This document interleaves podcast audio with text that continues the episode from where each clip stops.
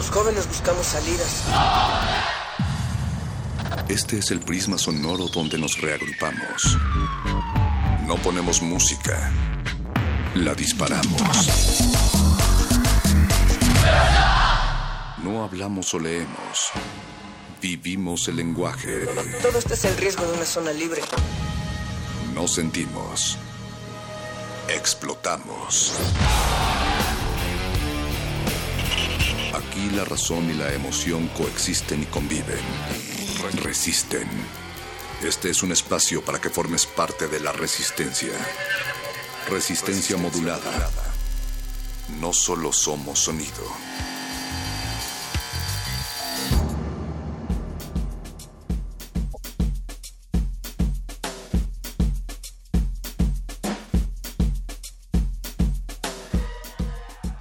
Bienvenidos, bienvenidas, bienvenides a esta cabina a prueba de incendios, con paredes de hierro, con cráteres lunares y pues llena de símbolos patrios. Ya tenemos aquí una bandera, tenemos aquí eh, otra bandera, tenemos a unos soldados, tenemos pues varias decoraciones y papel picado eh, tricolor. Nos da mucho gusto ver la cabina tan colorida. En realidad no se me ocurría cómo abrir la emisión de esta noche. Pensé en hacer un chiste fino, pero en fin, como decimos en la radio, arriba el aire, abajo las antenas. Lo bueno casi no se cuenta, pero cuenta mucho, Natalia Luna. Perro muchacho, ¿por qué te dejaste crecer el bigote? Pues pensé en pintármelo eh, de tres colores, pero la verdad es que todavía no estoy seguro. Si ustedes quieren ver el bigote del perro muchacho esta noche, métanse a Facebook, estamos en Resistencia Modulada, Twitter arroba R Modulada y también estamos en nuestra página www.resistenciamodulada.com. Del otro lado del cristal esta noche está el lobo feroz Betoques con caperucita roja. Mauricio Orduña ya también está preparándose, Yesua y sobre todo el señor, el señor Agustín Muli en la operación de esta cabina. Les vamos a estar llenando los oídos con propuestas porque este martes siempre entramos. Hoy vamos justo a propósito del mes patrio, en particular que esta semana se celebra el grito de la independencia, si podemos decir que se celebra, pero bueno, si se conmemora, entonces están con nosotros los cofundadores de Bully Magnets. ¿Qué es eso? Bueno, pues se van a enterar en unos momentos más para que puedan echarse un clavado a la historia de manera lúdica a través de blogs y más adelante también llegará de retinas con otra de las fechas que en este mes han simbrado precisamente nuestro país de manera importante, perro. Pero literal, porque esta noche en la cabina cinematográfica de Resistencia Modulada van a platicar sobre la película 719, La Hora del Temblor, del director Jorge Michel Grau. Así es que pues quédense porque además Rafa Paz viene particularmente de buenas. Seguramente va a ser un de retinas bastante ameno. Y siguiéndole a la cabina sonora pero también visual, llegará Resistor que les prepara una sorpresa, una entrevista en exclusiva con el doctor Amit. Es un físico cuántico que habla del concepto real del misticismo cuántico, perro. Dice Amit Goswami que la ciencia y la espiritualidad están reconciliados eh, pues vamos a escuchar, a ver si es cierto, a ver si sienten su conciencia cuántica despertarse a través de sus orejas. Esta noche será de cuestionamientos porque punto R termina en la siempre disyuntiva de el enamoramiento o el amor verdadero Calentura, ¿cuánto dura esto? Como, o sea que si hay diferencia entre el enamoramiento y la calentura. Pues hay que ver. Hay que ver, hay que sentir además, ¿no? Sí. Recuerden que transmitimos en vivo desde la base de operaciones de los felinos cósmicos, es Nunca decir, han muerto. Nunca han muerto, la cabina de frecuencia modulada de Radio UNAM 96.1 y también en unos momentos más a través del 860 del Alma Mater del Cuadrante. Recuerden que este jueves no tendremos sala Julián Carrillo donde tenemos doble conciertos, ya resistencia modulada cada ocho días es nuestro hábito y buen hábito. Sin embargo, sí tendremos una transmisión especial con respecto al pozole, que diga al grito Sí, sí. de la independencia. Al pozole reflexivo le hemos llamado, porque Exacto. vamos a comer pozole, vamos Una a mesa, platicar una mesa pozolera. sobre la independencia y pues desde luego vamos a tener música en vivo aquí en la cabina de Radio UNAM. Eh, la entrada es libre, pero a través de tus orejas. Lo único que tienes que hacer es sintonizarnos a partir de las 9 de la noche. Vamos a tener aquí de invitados a Huereques Folk Ensemble. Ea.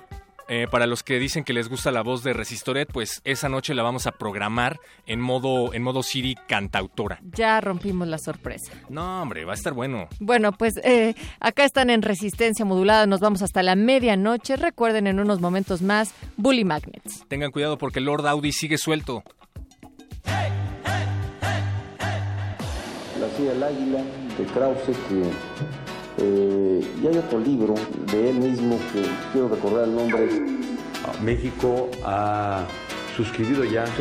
Desde esa plaza, erigida en memoria del benemérito Juárez, quien en 1969, ayer, se cumplieron 144 años de la elección del Estado de Hidalgo.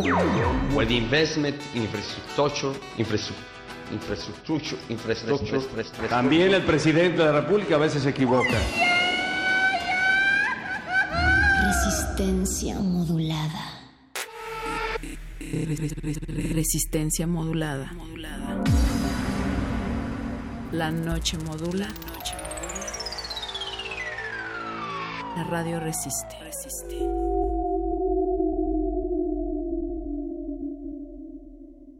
Resistencia modulada. Habla Saúl Hernández. Saúl Hernández, finalmente, ¿cómo resistes? Con mucha convicción. La pregunta obligada y la respuesta más certera que nos han dado, por cierto. Nos decías que te gustaba mucho el nombre de Resistencia Modulada. Me encanta decir, les, comenté que, me fascina, me parece un nombre muy adecuado a, su, a su proyecto, a su trabajo porque además algo que, los jóvenes han demostrado durante décadas es la resistencia y que un programa envuelva de alguna manera esa, esa filosofía, mis respetos y mi admiración y muchas felicidades. 24 meses en la trinchera de tus oídos. Resistencia modulada. De lunes a jueves de las 21 a las 0 horas. Viernes de las 22 a las 0 horas. Por el 96.1 de FM. Radio UNAM.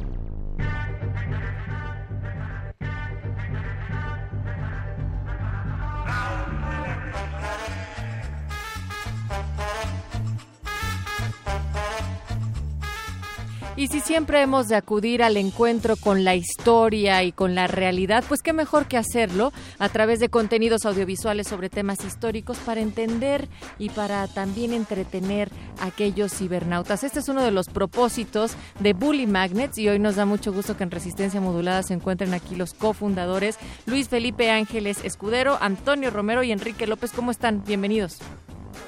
Hola, muchas gracias. Repitan porque todavía no se abría el micrófono. Hola. Hola, ¿qué tal? Buenas noches. Hola, hola. Buenas otra, a ver, otra vez. Hola. Hola, buenas noches. Hola, hola, hola. ¿Sí, ¿nos Oigan, escucha? dice por acá los abuesos de resistencia modulada que se encargaron de proporcionarnos información sobre su proyecto, que Bully Magnets eh, busca hacer de la historia algo divertido.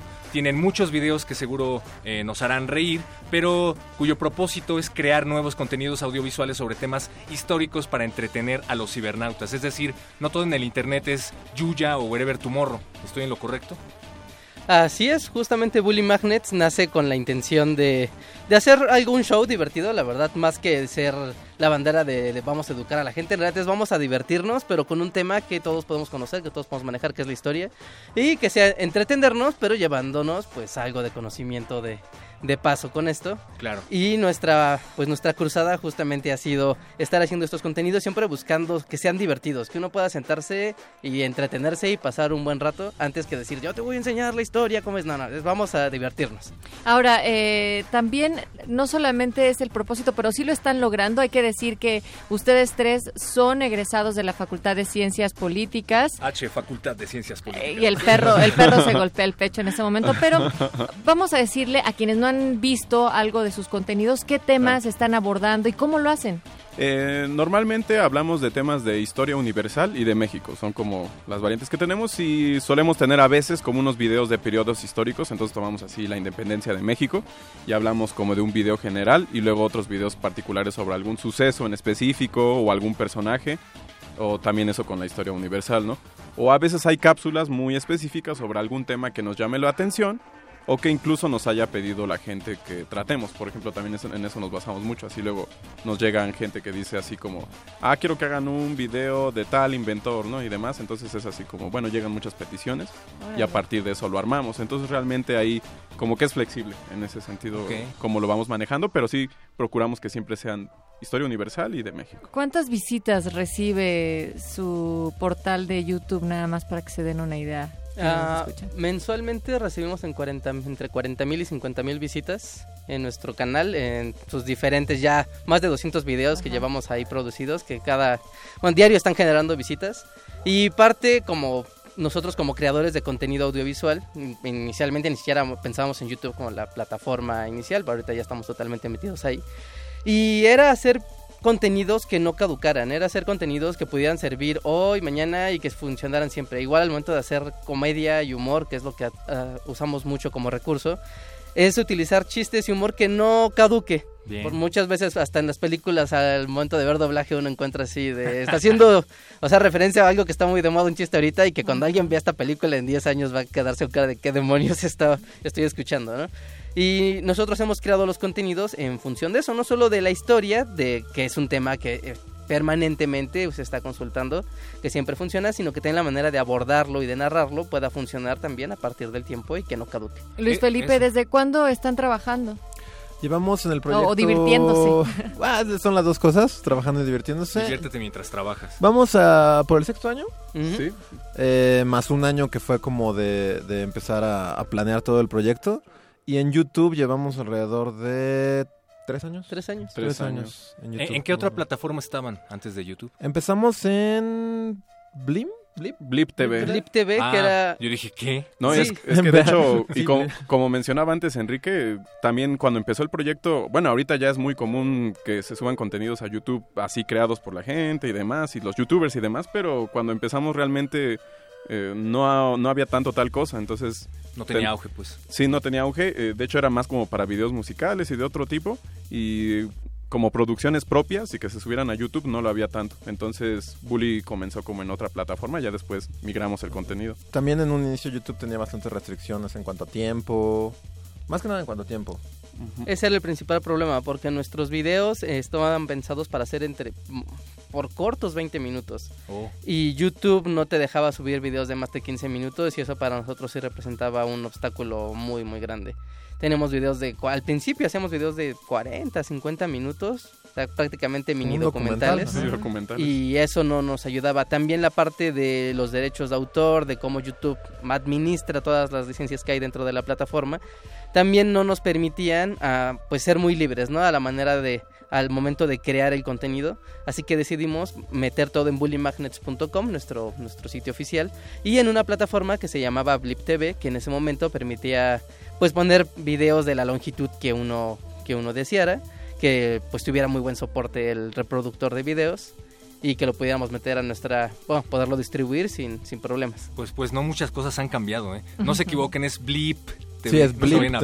Eh, ya no. Blim ni existía en aquel entonces. Ah, hay quienes eh, utilizan como talón o tienen como talón de Aquiles a lo largo de su carrera eh, o de, su vida, como estudiante las matemáticas. Hay para quienes el talón de Aquiles puede ser la geografía, pero hay una amplia mayoría para quienes el talón de Aquiles es la clase de historia. ¿Cómo entonces consiguen ustedes que la información que dan a través de sus videos sea amena. Y que no es un ladrillazo. Pues precisamente como lo que vimos a lo largo del proyecto es que pues la historia es bien padre, ¿no? O sea, una cosa es que te la enseñen así como tienes que aprenderte tantas fechas y tanto, o sea, los nombres de todos los planes que ha habido en la historia de México. Este, pero ya una vez que lees acerca de la historia, pues todo es como un gran chisme, ¿no? Donde hay como intrigas y, cosas que la gente hace mal y cosas chistosas y cosas como trágicas, pero que también pueden tener como su lado de humor negro. Sí, la, visita de Trump probablemente se escribe en los libros Por ahí de tienen algo, ¿no? Ustedes ya eh, trepado en su portal sobre Trump, pero bueno, em, ¿de dónde consiguen la información que utilizan para cada uno de los videos? De YouTube. Ah, pues procuramos mucho que, o sea, como que sí basarnos en fuentes de divulgación histórica. De hecho, también solemos estar cercanos a muchos amigos que son historiadores y demás. Entonces, como nos apoyamos en ese sentido, ¿no? Como conseguir materiales que de verdad, o sea, sean escritos por historiadores o que sean investigaciones y a partir de eso darle como el giro para que sea ya más entretenido y todo, pero sí solemos totalmente apoyarnos en ese sentido con gente que esté cercana a nosotros en ese sentido, también en fuentes bibliográficas, también como universitarios y demás, pues sí consultamos por ahí varios libros de historia como muy buenos y que... ¿Como cuáles? Echa algún como título. El, historia, el de Historia General de México, del Colegio de México, ese es como un básico. Y está muy completo, bastante resumido. Sí. siempre es un excelente punto de partida. Está muy resumido, está muy bien estructurado los tiempos, la, ah, leerlo realmente es bastante ameno y funciona muy bien como para entender un periodo, encontrar nombres de personajes, lugares, fechas y a partir de eso ya hacer la investigación un poco más profunda, ¿no? De repente es como, ah, este personaje en particular nos interesa, bueno, ya vamos a sobre una investigación sobre él. Ajá, ya te conoces otras fuentes bibliográficas y a partir de eso ya vamos profundizando, ya más específicas, ¿no? Y, ya que em, te sumerges de lleno en la historia para poder recabar información y hacer videos, seguramente se enteran de la otra cara de la historia, ¿no? Los eh, verdaderos autores intelectuales de movimientos como el de la independencia, por ejemplo, la otra historia además de la de los vencedores, eh, ¿de qué tipo de anécdotas ustedes se han enterado? que no se cuentan en los libros de historia convencionales. Y si se puede de la independencia, mejor, porque estamos justo en eso. Sí, Echen el, chisme, a ver. El punto de partida justo el año pasado en, para celebrar el aniversario de Bully Magnets, que justo celebramos también este mes, eh, quisimos hacer la independencia de México y pues es fácil, ¿no? Uno decir, ah, bueno, pues está Hidalgo y... Allende, Aldama, Iturbide, ajá, el Pípile, y incendian un edificio gigante después y de repente ya somos independientes. Y al estar haciendo la investigación, en realidad fue, fue muy divertido porque cada quien nos fue, nos repartimos algunas fuentes específicas y cada quien buscó por su, por su lado. Y fue curioso ver más bien que esto es una consecuencia de un contexto global. Como no fue así. no es como que alguien simplemente haya dicho, ¿saben qué? El cura Hidalgo un día dijo, vamos a independizarnos y, ya. Y chido, todos lo siguieron. y, todos lo siguieron y al final fuimos felices y nos abrazamos. Sí. Pues tenía, que ver también como España, ¿no? O sea, España estaba en crisis. La decadencia del imperio español ya estaba en la bancarrota y, y gran parte del y gran parte del, del problema aquí en México era que pues había una gran riqueza que se quería administrar, que se quería Ah, pues sí, que las, propias autoridades de la Nueva España también querían tener algo de injerencia en las decisiones comerciales y políticas de la región, pero siempre tenían que esperar a lo que pasara desde España. Y en España tenían intereses muy distintos a los que teníamos aquí en la Nueva España.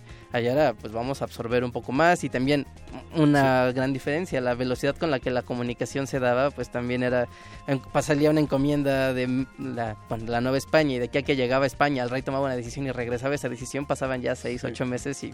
Y entonces eso igual empezó a crear como ese sentimiento como de los novohispanos, ¿no? De decir, somos distintos a la corona en España, entonces de alguna manera tenemos que crear nuestra independencia a partir de eso, ¿no? Pero, o sea, cómo está ligado a ese proceso, como mencionaba Enrique.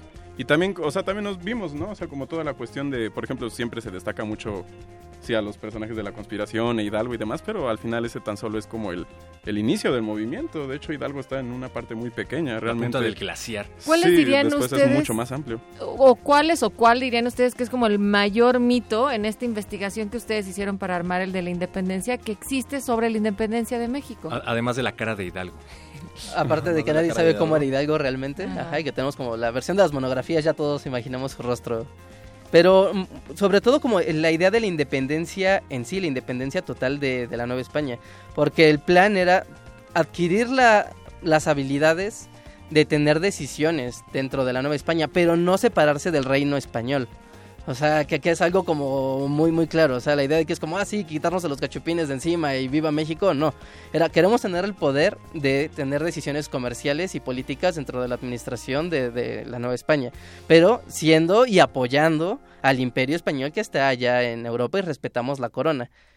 Viva Fernando VII. Ajá, sí, sí, sí, que incluso es ese mito de, ay, ¿por qué Hidalgo gritaba Viva Fernando VII? Bueno, es justamente por eso, de que no era la idea de independizarnos totalmente, sino de tener, bueno, y también darle derechos a muchas de las personas que habitaban aquí en la Nueva España. Toda la, la idea de las castas y de están los españoles y están los, los criollos y los mestizos y de ahí para abajo la gente pues era prácticamente segregación. Sí, la independencia no era para ellos. Eh, o, o como el movimiento de independencia también llamó a muchos grupos de distintas eh, clases y eh, sectores sociales, en un sentido de que las demandas eran muy distintas y era muy complejo, ¿no? De pronto todos pensamos que todos se unieron por este sentimiento, oh, seamos mexicanos y ya viva México, pero realmente, o sea, también estaban las demandas, del, quizás de la, eh, la, cuestión que mencionaba Enrique de las castas, como de los criollos, que sí estaban, tenían injerencia total, tenían riquezas y demás, pero también al mismo tiempo estaban como de otras clases, mm, eh, así, por ejemplo, más eh, de clase más baja, como clases populares, que sus demandas eran otras, ¿no? Como que, también querían mayor respeto, mayores derechos, mayor injerencia, como en las actividades económicas, sociales. Entonces, lo vemos como una cuestión muy compleja. O sea, se hizo el levantamiento de independencia, pero eso al mismo tiempo movió a muchos sectores sociales con demandas muy diversas. Ok, gracias. Gracias por destruir seis años de historia aprendida en la primaria a través del libro Gracias, sí, sí.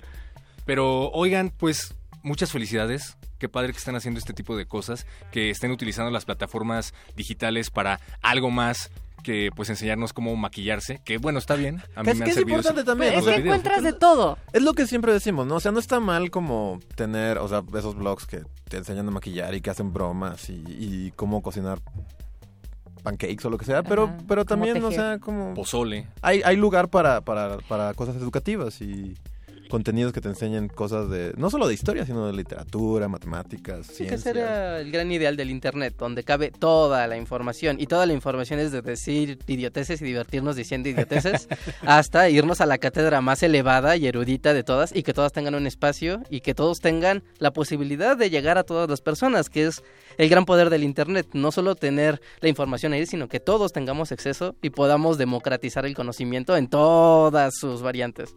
¿Cuál es el episodio que más trabajo les ha costado y por qué?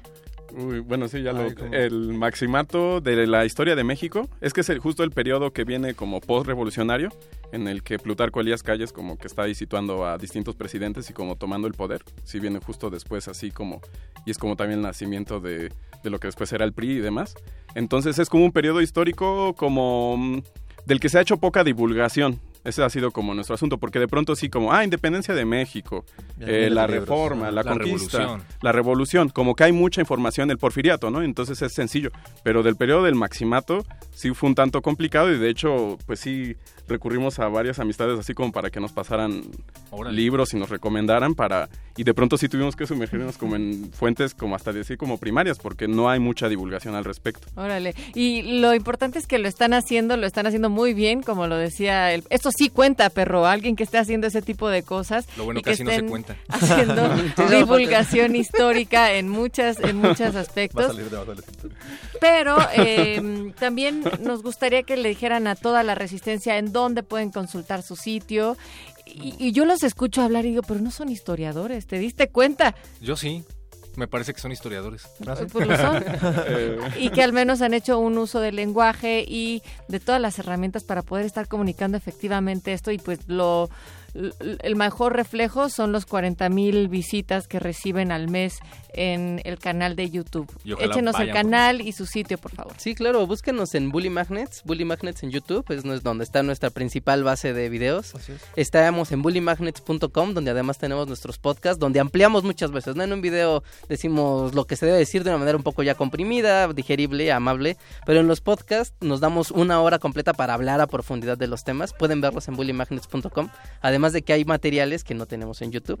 Claramente, nuestras redes sociales, Facebook, Twitter, Tumblr, ah, ah, básicamente en tres. ya saben, todas las redes, Bully Magnets, búsquenlo y van a encontrar buenos contenidos. Y voy a hacer la pregunta obligada porque al perro le da mucha pena, pero aquí no queremos descubrir la palabra negra, simplemente queremos que nos digan por qué Bully Magnets. Ah, no, más bien se me había olvidado. ¿Bully Magnets? Bueno, eh, porque o sea, buscábamos un nombre, teníamos como seis meses así haciendo videos de historia, con, con sin, como el proyecto sin nombre, el canal de historia. Y un día, Enrique, en otra conversación aparte, ni siquiera estábamos hablando del proyecto ni nada, sacó la palabra Bully Magnets y dijimos, ah, suena bien, suena como nombre de una banda. Como de una pues banda como de atractor de, de, abusones, de abusivos, ¿no? Entonces, de hecho, también por lo mismo de que hablábamos de historia y es así como, uh, la historia roquea, es divertido aprender. No somos nerds, ¿eh? y es que también como en la en los videos tenemos personajes, pues esos personajes todos son bien ñoños. Podemos saber los personajes, podemos saber el personaje de Antonio Romero. Sí, es el profesor Dante Salazar. El personaje de Luis Felipe Ángeles Escudero. Ahí soy yo como Luis. Nunca he tenido como un personaje como tal. Y finalmente el personaje de Enrique López. Es colector, el coleccionista. Pues, Ándale. Muchísimas gracias por venir a Resistencia Modulada esta noche. Que sigan roqueando a través de la historia en Bully Magnets. Y ahí estamos. Tienen toda la información también a través de nuestra página y en nuestras redes de Resistencia Modulada. Pero nos vamos ahora. Esta cabina deja de ser radiofónica y se convierte en una cinematográfica. Van a platicar con 719, la hora del temblor del director Jorge Michel Grau. Quédense en sintonía. Esto es de Retinas. Gracias, Bully Magnets. Muchas gracias. Muchas gracias. Resistencia modulada. Busquen el lugar en donde encuentren un puma devorando una radio y ahí fundarán una revista radiofónica. Resistencia Modulada celebra sus primeros dos años al aire con una nueva iniciativa para tus oídos. Partido Resistencia. nosotros no te vamos a mentir. No tenemos experiencia política, por lo tanto no nos hemos corrompido. Ninguno de nosotros tiene casas millonarias. De hecho, apenas si tenemos casa. No es nuestra intención regular tus compromisos emocionales, porque YOLO. No te vamos a regalar tortas porque preferimos comérnoslas. No te vamos a regalar gorras porque... Pues porque ya nadie usa gorras. Nosotros nos vamos a dedicar sana, honesta y democráticamente al sonido. ¿Qué esperas? Afíliate. Partido Resistencia. Partido Resistencia. ¿Ya estás grabando? En la vida de las personas y de los países pasan cosas malas. El Estado de Guerrero ofreció hace unas semanas cerca de 7 mil dólares a los padres de los estudiantes desaparecidos para que dejasen de buscarlos. Es parte de nuestra democracia. Es, parte de nuestra ¿Quién quiere ayudar a los pobres, por favor? Nadie. También nos toca enfrentar situaciones adversas o dolorosas. Ahora nos estamos dando cuenta de que una parte del gobierno federal lo que hace es aliarse con el crimen organizado. Les da vehículos, les da armas. Muchas veces de manera anónima y silenciosa. Tras varios escándalos de corrupción e impunidad ocurridos durante el sexenio, el presidente Peña Nieto ofreció disculpas. 50 mil pesos que, Lo bueno casi no se cuenta, pero cuenta. Cuenta, cuenta, cuenta mucho. Por cierto, estaba siendo sarcástico. Resistencia modulada.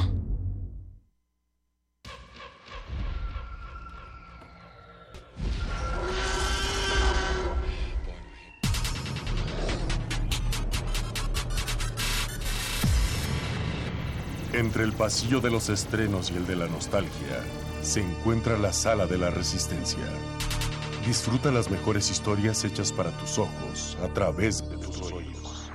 Estás a tiempo para la función en la sala de cine auditiva de... De, Alerta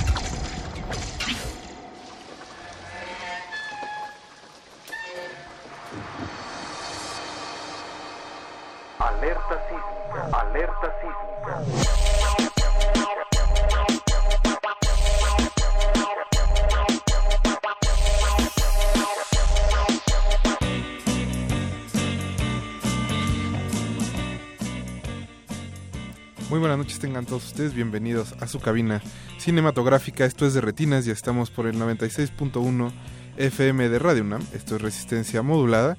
Y esta noche me acompañan, como todos los martes, nuestro compañero Luis. Hola, ¿cómo estás? Jorge. ¿Qué tal, Rafa? Buenas noches. Mi nombre es Rafael Paz, por supuesto. Y eh, vamos a estar hablando los siguientes 45 minutos de cine. Aunque esta noche en especial la vamos a dedicar a 719, que llega a las pantallas mexicanas el próximo 23 de septiembre.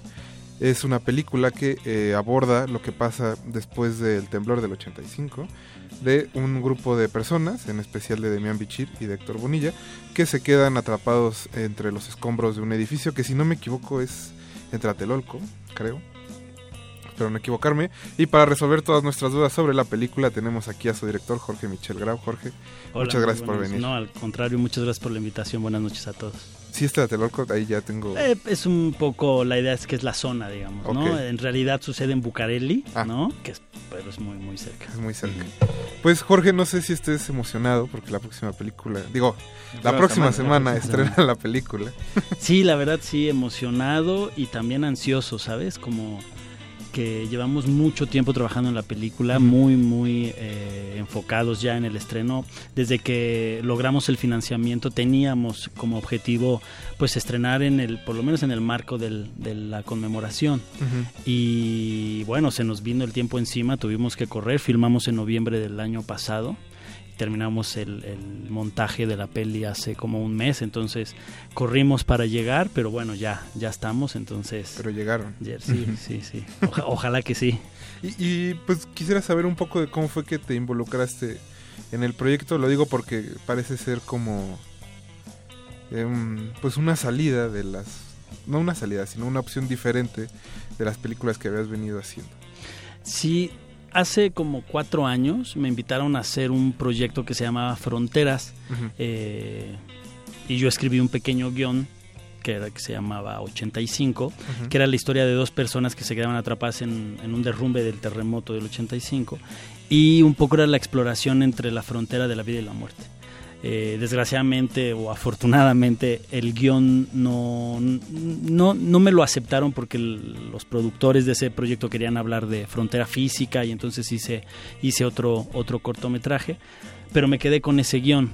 Entonces, tiempo después, con, con mi socia Mayra Espinosa, ¿no? de, de Velario Mart, está, siempre como que lo veíamos y lo platicábamos, que qué posibilidades había de hacer ese, ese guion ya un proyecto en forma, un proyecto de largometraje y empecé a escribir un par de, ideas, a desarrollarlo un poquito más y cuando tuve un argumento que creímos eh, ya como más o menos fuerte, eh, contactamos o nos acercamos a Alberto Chimal, que es el co-guionista, y platicamos, ¿no? Le dijimos que queríamos eh, hacer esa historia, que si a él le interesaba colaborar con nosotros y nos pusimos a escribir y de pronto como un año después pues teníamos este guion terminado con bueno con asesoría y, mucha investigación. Pero más o menos por ahí empezó que era más bien un proyecto de corto. Y por qué fue que elegiste a Alberto como tu, tu co-guionista bueno, me, gusta mucho como escritor, me gusta mucho su, su gran eh, eh, pluma en cuestión de historias cortas, digamos, ¿no? O sea, es un, un escritor que resuelve muy rápido historias eh, en, pocas, en pocas líneas y eso me simula o me recuerda como una frase cinematográfica. Yo quería un universo literario más profundo, mucho más complejo del que yo podía escribir y entonces me acerqué a él, digamos, ¿no? O sea, como que creí necesario eh, colaborar con una persona ¿no? de, esa, de esa calidad en, en cuestión de escritura y creo que funcionó, pues, ¿no? Porque él le dio como esa grandeza a la historia. O sea, enriquecerlo.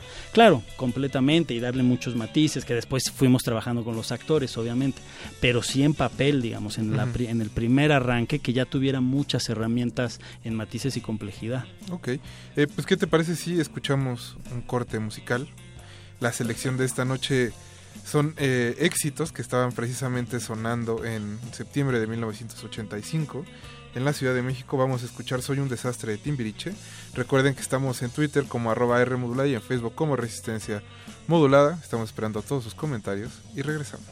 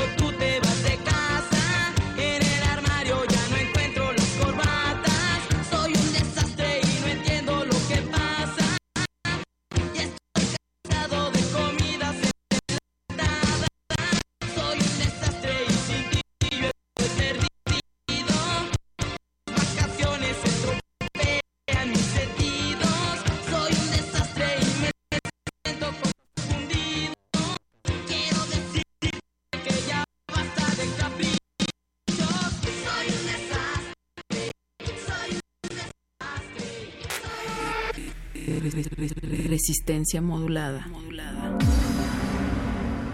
La noche modula. La radio resiste.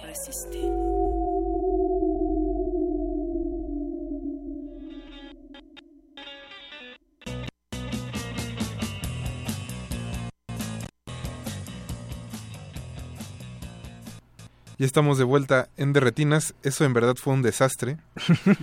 para que no sientan que los vamos a bombardear con, con música que no les gusta. Son las 9.40 de la noche. Estamos platicando con Jorge Michel Grau sobre 719. Y pues, eh, Jorge, a mí, eh, ya una vez que vimos la película, me parece que es todo un reto mantener la atención durante hora y media, como hora 40 que dura. Solo hay dos actores y una sola locación, entonces ese debe haber sido en realidad el reto de la filmación. Sí, de hecho fue un poco adrede.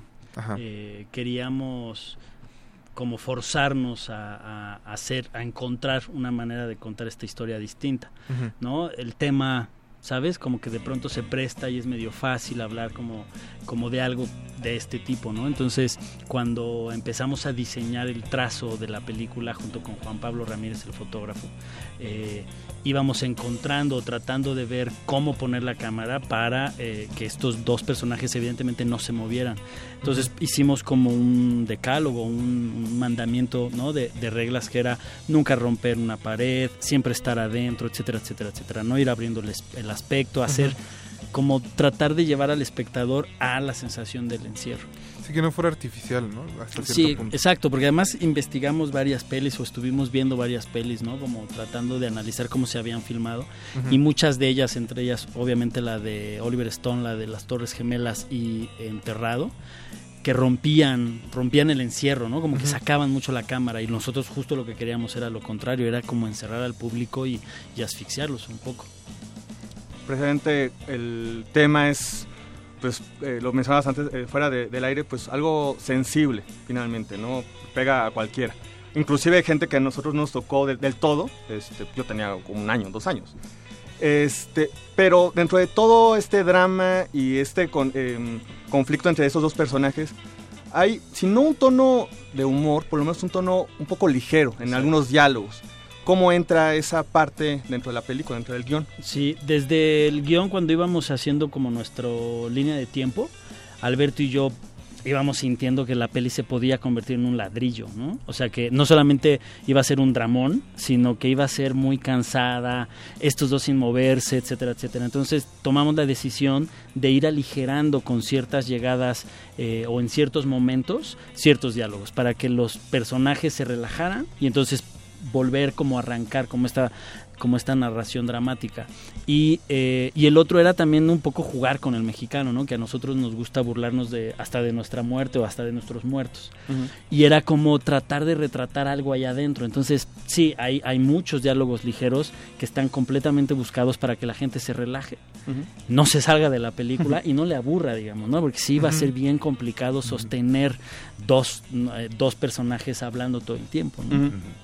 No, y creo que hay un asunto como, como muy mexicano precisamente en la idea de que aún en un momento tan complicado y tan difícil, pues estas dos personas se encuentren. Bueno, en realidad, si no me equivoco, son seis. Hay cuatro voces que nunca vemos. Pero este que encuentren en ese... Pues ahora sí que en ese momento tan lúgubre, lúgubre la manera de, pues de reírse de la situación. Y sobrellevar la situación. Exacto, es que es eso, los personajes también te van pidiendo, ¿no? Este, tomarse la ligera, porque si no, tendrían que, estar en llanto y, en, y, en, rezo toda la película.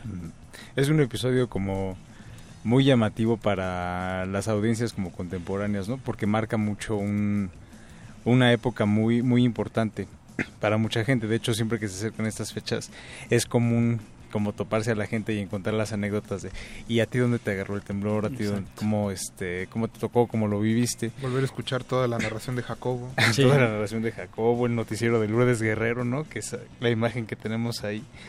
Entonces, eh, ha habido como muchas representaciones de eso en televisión, en teatro.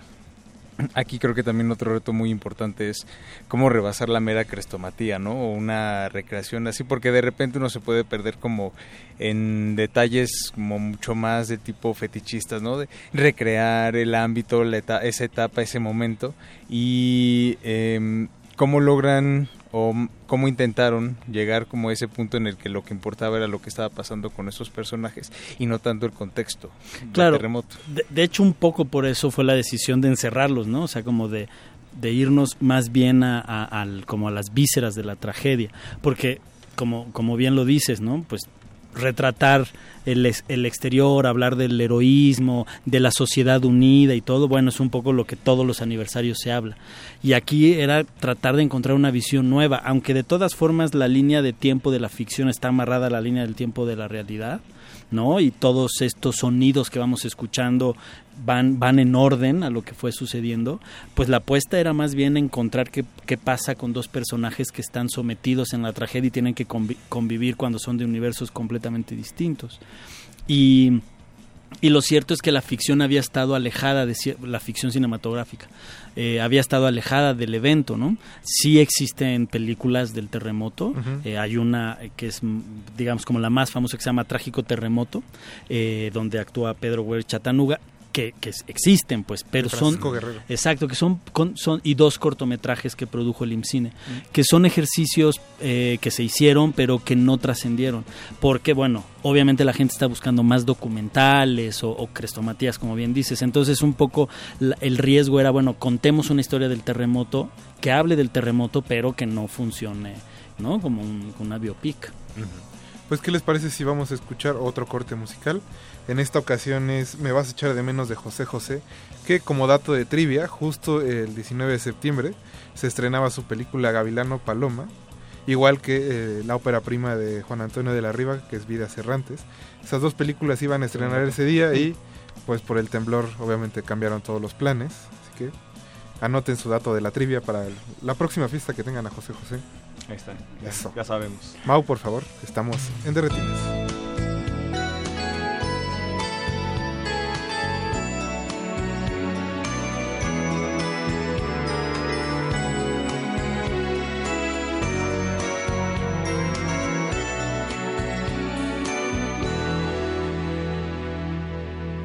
a echar de menos cuando veas la lluvia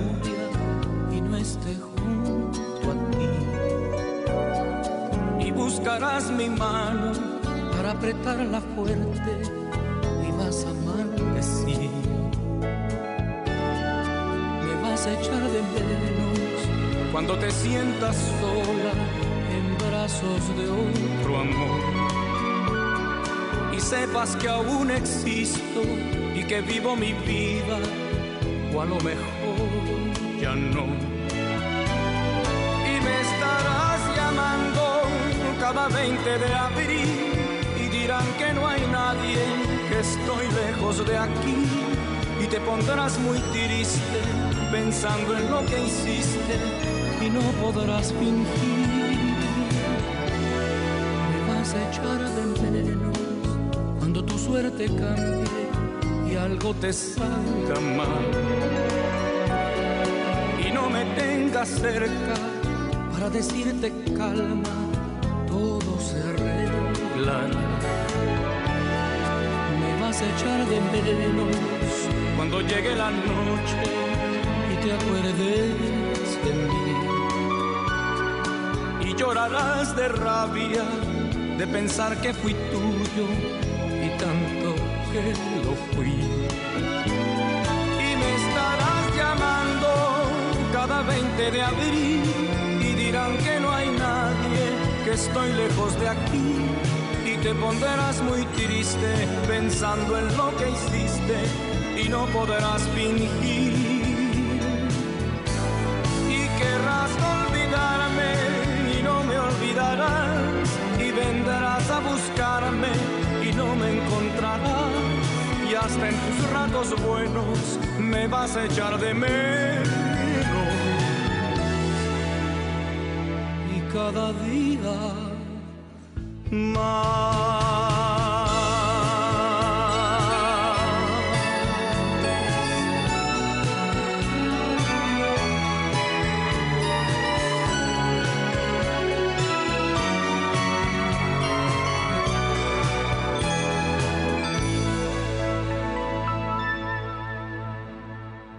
De retinas.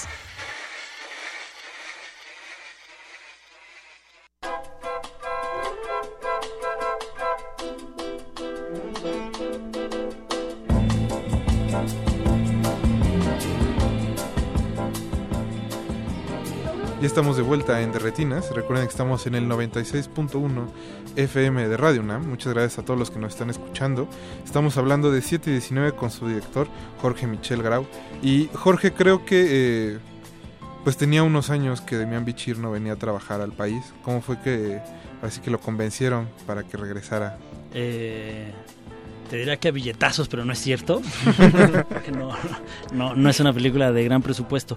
No, mira, lo que pasa es que empezamos a financiar la película hace poco más de dos años, eh, pensando en llegar al 30 aniversario, al, septiembre del año pasado. Pero eh, por fechas no nos alcanzó el tiempo para una convocatoria, entonces no logramos el financiamiento completo y tuvimos que detenernos. En esa época nosotros teníamos eh, pensado trabajar con otros actores y por esa pausa los actores obviamente se ocuparon, se fueron a trabajar. Y Daniel Birman, que es nuestro coproductor, eh, habló con nosotros y nos dijo que conocía a Demian, que, que nos parecía si le hacía llegar el guion. Este, yo le dije que obviamente que sí, pero que sinceramente pensaba que él ya no estaba como como viendo hacia esta industria, que más bien estaba ya en, Hollywood haciendo otros trabajos. Acababa de firmar con Tarantino, por ejemplo. Entonces dije, no le va a interesar una película como tan chiquita. Sin embargo, nos sorprendió como una semana y media después que nos habló para decir que le había gustado mucho el guion y que quería saber cómo lo, cómo lo íbamos a filmar. Eh, porque bueno, en el guion pues estaba muy claro que estaban inmóviles. Entonces le, le, expliqué un poco cuáles eran los retos, qué queríamos hacer y le gustó mucho la idea. Eh, vino a México, nos entrevistamos, yo no lo conocía, nunca había hablado con él. Eh, hablamos, como que conectamos bien y eh, aceptó, digamos, ¿no? Entonces, a partir de eso, empezamos a buscar la pareja. teníamos como una lista de actores en la cual obviamente estaba Héctor, pero bueno, teníamos muchos más. Y fue Demian el que levantó la mano, nos recomendó ampliamente a Héctor, ¿no? Nos dijo, pues Héctor es la opción. Le hicimos llegar el guion a Héctor también. Eh, y él llegó con una libreta así de apuntes, análisis de texto, propuestas, ¿sabes? Esbozos. Todo un profesional. No, un actor de, de, primera, pues, ¿no? De primer nivel. Entonces fue como mágico, ¿no? Se juntaron eh, los actores. Y curiosamente, la última película que había hecho Demian en México es Hidalgo. Eh, y ellos habían trabajado por última vez en cine juntos en México en Rojo Amanecer 26 años después. Entonces, había como, como ciertas líneas ahí pues, padres que se fueron dando, ¿no? Que la verdad yo no busqué, pero que se fueron dando y que por coincidencia se unieron en la peli. No, pero justo creo que hay... O sea, yo sé que son temas muy diferentes y lo platicábamos fuera del aire, pero hay como ciertas líneas que terminan por conectar como Rojo Amanecer con 719. No son dos temas que el cine, pues ya sea por presupuestos o por la misma sensibilidad que, que cargan, este, casi no se tocan o la gente prefiere como como no acercarse a ellos, ¿no? Incluso el 2 de octubre pues sigue siendo algo como sí. como muy marginal dentro de nuestras temáticas, digamos cinematográficas. Y, e incluso este asunto de que el tono de la película suba de repente un poquito con los actores, ¿no? Que estén pues se gritan, ¿no? Que se dicen, se alburean, se contestan. Pues también está como no parejo, pero porque la película de, de este su nombre. Jorge Fons. De Jorge Fons, sí está todo el tiempo subiendo el tono, ¿no? Pero, o sea, está ahí como... Hay algo que sí las hermana, creo. Sí, creo que hay, hay varios, varias razones por las cuales las películas son muy parecidas. Eh, las dos hablan de, de, dos momentos importantes para la Ciudad de México, eh, que, como bien lo dices, uno por mucha censura y el otro por sensibilidad y por, por lo fuerte del tema, no se tocaban en la cinematografía actúan los dos mismos actores. Eh, y por presupuesto y por muchas otras razones, eh, si te soy completamente sincero, cuando yo empecé a escribir el guion no tenía en mente Rojo Amanecer, pues, ¿no? Pero bueno, lo que fue coincidiendo es que se narró una historia contada en un espacio muy pequeño, tratando de contar una historia gigante que sucedía afuera, que es lo que pasa con Rojo Amanecer. Y... Eh, y bueno, y por último que apuestas por un espacio tan reducido que todo se lo recargas a los actores. Entonces creo que también un poco el, el tono de esa época era así, ¿no? el, Rojo Amanecer, casi todas las pelis se hacían con ese tono. Pero también eh, le recargas toda la, responsabilidad de la película a los actores, por eso un poco tiene como esos niveles o tonos actorales. Este, además de esta tragedia que viven los personajes, pues haces un comentario muy eh, incisivo eh, a la cuestión social, ¿no? A esa crítica de este personaje corrupto. Pero al mismo tiempo también Héctor Bonilla tampoco es de que este, sea tan inocente, ¿no? Este, también tiene sus, este, pues sus pecados, digamos así. De dónde, este, más allá que, bueno, es medio obvio por qué, por qué el interés, pero cómo surge también con, con Alberto Chimal de llegar a ese, ese eh, tema. Cuando yo era, mm, digamos, cuando yo viví el terremoto, yo tenía 12 años y mi papá es es arquitecto y en esa época, justo después del terremoto, él empezó a participar como voluntario de estos grupos de arquitectos que iban al centro de la ciudad a revisar los edificios que quedaron en pie y decidir si se derrumbaban o se podían rescatar.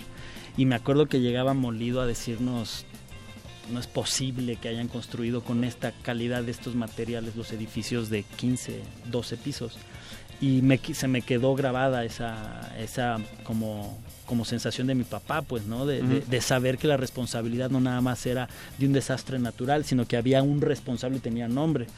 Y cuando escribí el argumento, digamos, ese era el punto central de la peli, ahí, ahí va a girar nuestra historia, ¿no? Cómo, cómo íbamos a desarrollar con una como bien dices, como este comentario social, pues una historia más íntima, con, con matices, complejos. Yo no queríamos un villano y un, y un héroe, más bien queríamos gente que estaba pues se, encontraba en la tragedia y, los secretos se iban develando justo porque tenían que estar mucho tiempo eh, juntos. Y pasa lo mismo con los otros personajes, ¿no? Entonces, eh, por ahí era eh, el, comentario. Y la otra, también tratar de, al hacer existir una arista de comentario social en la peli, queríamos acercar la posibilidad de que la película funcionara como metáfora. Digamos que hoy en día lo que estamos viviendo en México es una tragedia. ¿no? Y que estamos completamente atrapados y aplastados por ella. Entonces, si no hay como esta comunicación o esta reorganización social, pues la tragedia nos va a acabar asfixiando y es un poco lo que lo que sucede, en la peli. Pues qué les parece si vamos a otro corte musical. En esta ocasión es cortesía de la voz de Karina. Sé cómo duele. No se despeguen, están en el 96.1 de resistencia modular.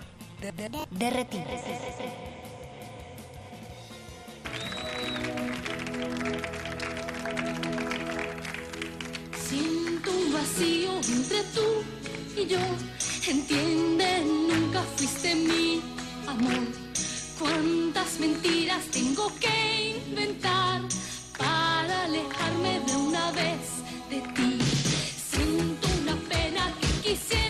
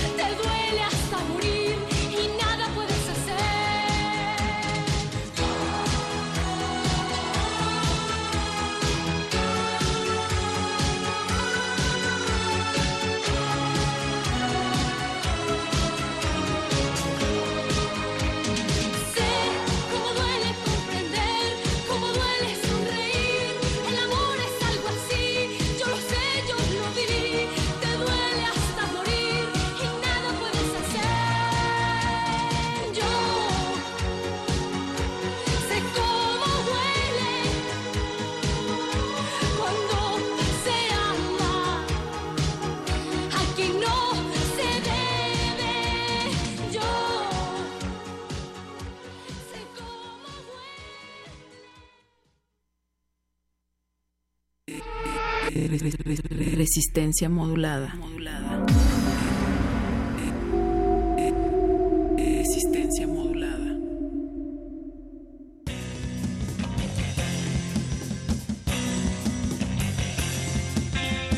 Bienvenidos una vez más a su cabina cinematográfica.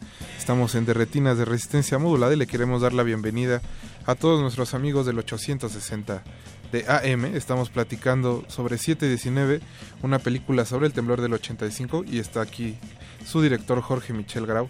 Eh, Jorge, nos platicabas antes de, ir a corte que también buscaban hacer eh, toda una metáfora con el asunto de quedar atrapados en medio del temblor. Y pues no sé hasta qué punto eh, Demian haya aceptado también trabajar con ustedes porque está como muy interesado en justo como en temas sociales y eso y esa metáfora eh, seguro lo convenció, bueno, un poco más. Sí, yo creo que sí, ¿no? Eh, tanto Héctor como él son, son dos, dos actores muy activos políticamente hablando. De hecho, Héctor es, eh, está ¿no? inscrito en, en, el partido para escribir la nueva constitución del Distrito Federal. imagínate, ¿no? El activismo que tiene. Entonces, yo creo que les gustó mucho eso. De hecho, trabajamos un poco por ahí que sí se sintiera, ¿no? Que sí hubiera esta, esta llegada eh, de un comentario social. Y si la gente quería jalar esa hebra, increíble, lo podía jalar. Y si no, pues el entretenimiento normal, pues de ver la, de ver la película como está planteada. Eh, mucha gente te ubica, Jorge, por las películas eh, escritas dentro de la tradición del género de horror, ¿no? El debut de este con Somos lo que hay, la el posterior remake con Jim Mico, luego este viene la antología de México Bárbaro y empieza como otro periodo en el que estás ya como experimentando, alejándote un poquito, ¿no? Con Chalán y ahora este 719.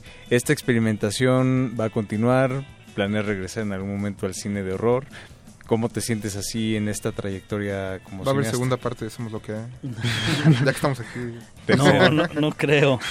Eh, es, es curioso porque cuando escribí Somos lo que hay, digamos, ¿no? Era más una exploración sobre la familia, sobre lo que vivía una familia que perdía a su padre y se tenía que recomponer y tratar de sobrevivir a esa circunstancia, que es lo que sucedía. Es un drama familiar, de hecho. Sí, sí, sin duda y este pero bueno tenía obviamente la estructura de, género con una llegada de canibalismo que es un subgénero como, como muy rico y muy llamativo en el, en el horror y, y, luego me invitan, gracias a Somos lo que hay, me invitan a hacer el ABC of Dead y me invitan a hacer varias cosas.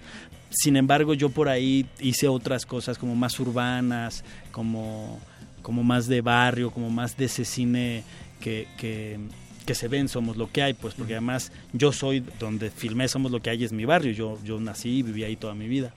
Y, y, me gustan más ese, ese tipo de historias, más como frontales, como crudas, que no necesariamente tiene que ser horror. Digamos, Chalán al final sí fue un guion por encargo, o sea, me contrataron para hacer esa historia y a mí lo que me gustaba era como el comentario 100% político.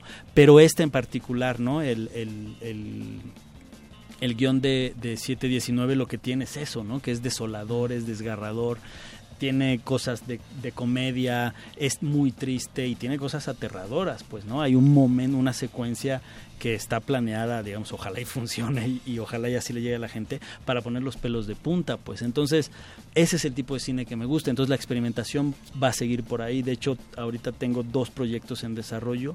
Uno es la historia de un adolescente con esquizofrenia que cree que su papá es un hombre lobo y eh, es una exploración evidentemente sobre la esquizofrenia, pero también sobre el parricidio. Y el otro guion que tenemos y que estamos desarrollando eh, Mayra y yo es eh, Yamaha 300, que es la historia de dos pescadores que trabajan para el narco, que están en un barco, en una lanchita, perdón, en medio del, del mar en la madrugada esperando a que pase una avioneta y tire la mercancía y la avioneta no pasa y no pasa y no pasa. Entonces empiezan a sospechar uno del otro. Entonces explorar un poco la paranoia, la traición y todo este rollo. Entonces más bien me gusta ese tipo de cosas, ¿no? Como situaciones extremas muy, muy duras o muy difíciles a veces de masticar.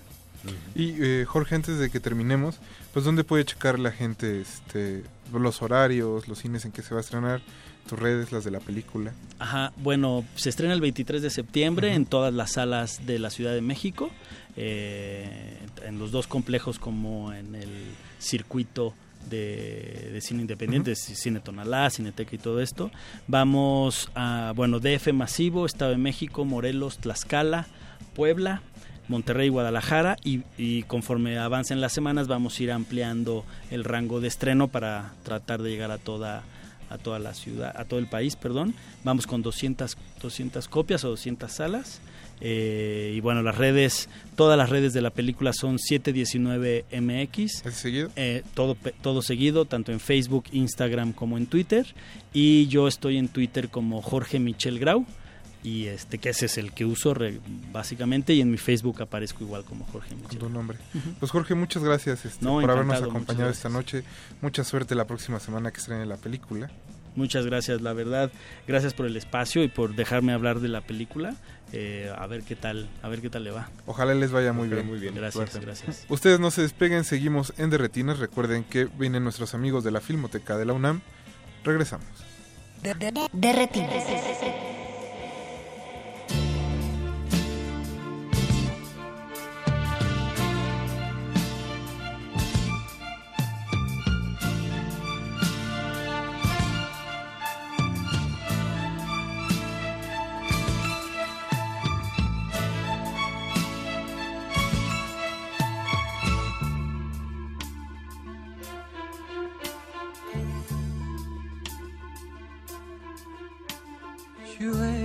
Feliz contigo, vida mía. Tú eras principio y fin de mi alegría. Yo te creía fiel como la luna que acude a protegernos cada día. Yo era feliz contigo, vida mía. Tú eras mi perro fiel, yo era tu guía hasta que desperté mi locura y pude comprender que me mentías. Todo se derrumbó dentro de mí, dentro de mí. Hasta mi aliento ya me sabe ayer, me sabe ayer Mi cuerpo cómo se quiebra, mira mis lágrimas cómo no cesan por ti.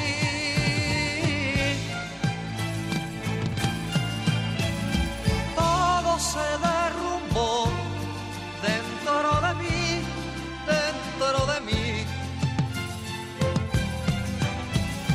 De humo fue tu amor y de papel de papel. Mira mis sueños cómo se queman, mira mis lágrimas cómo no cesan por ti.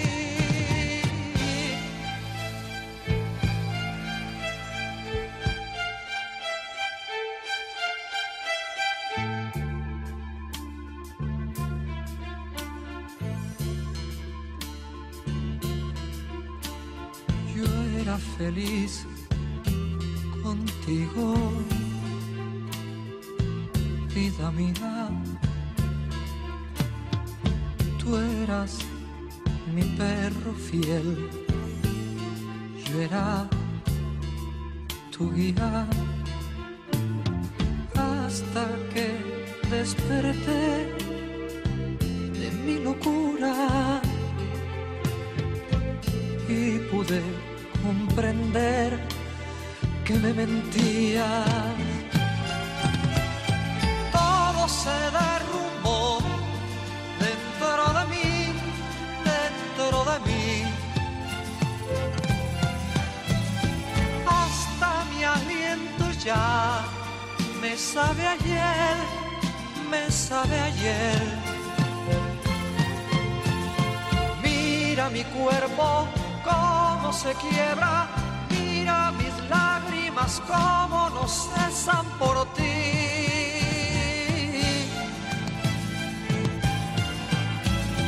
Todo se derrumbó dentro de mí, dentro de mí. De humo fue tu amor y de papel, y de papel. Mira mis sueños cómo se queman, mira mis lágrimas cómo no cesan por ti.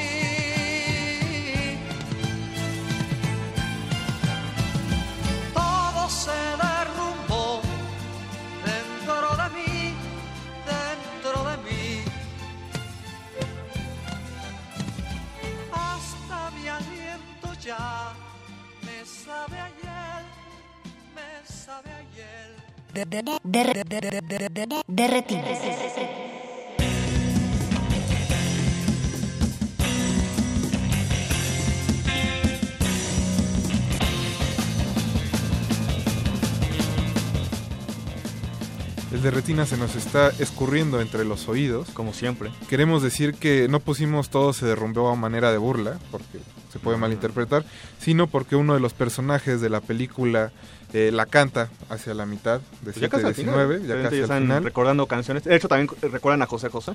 José José. Pero bueno, uno de ellos dice que es muy gracioso que le pase como en esa canción de Manuel. ¿También cantan alguna de Plans?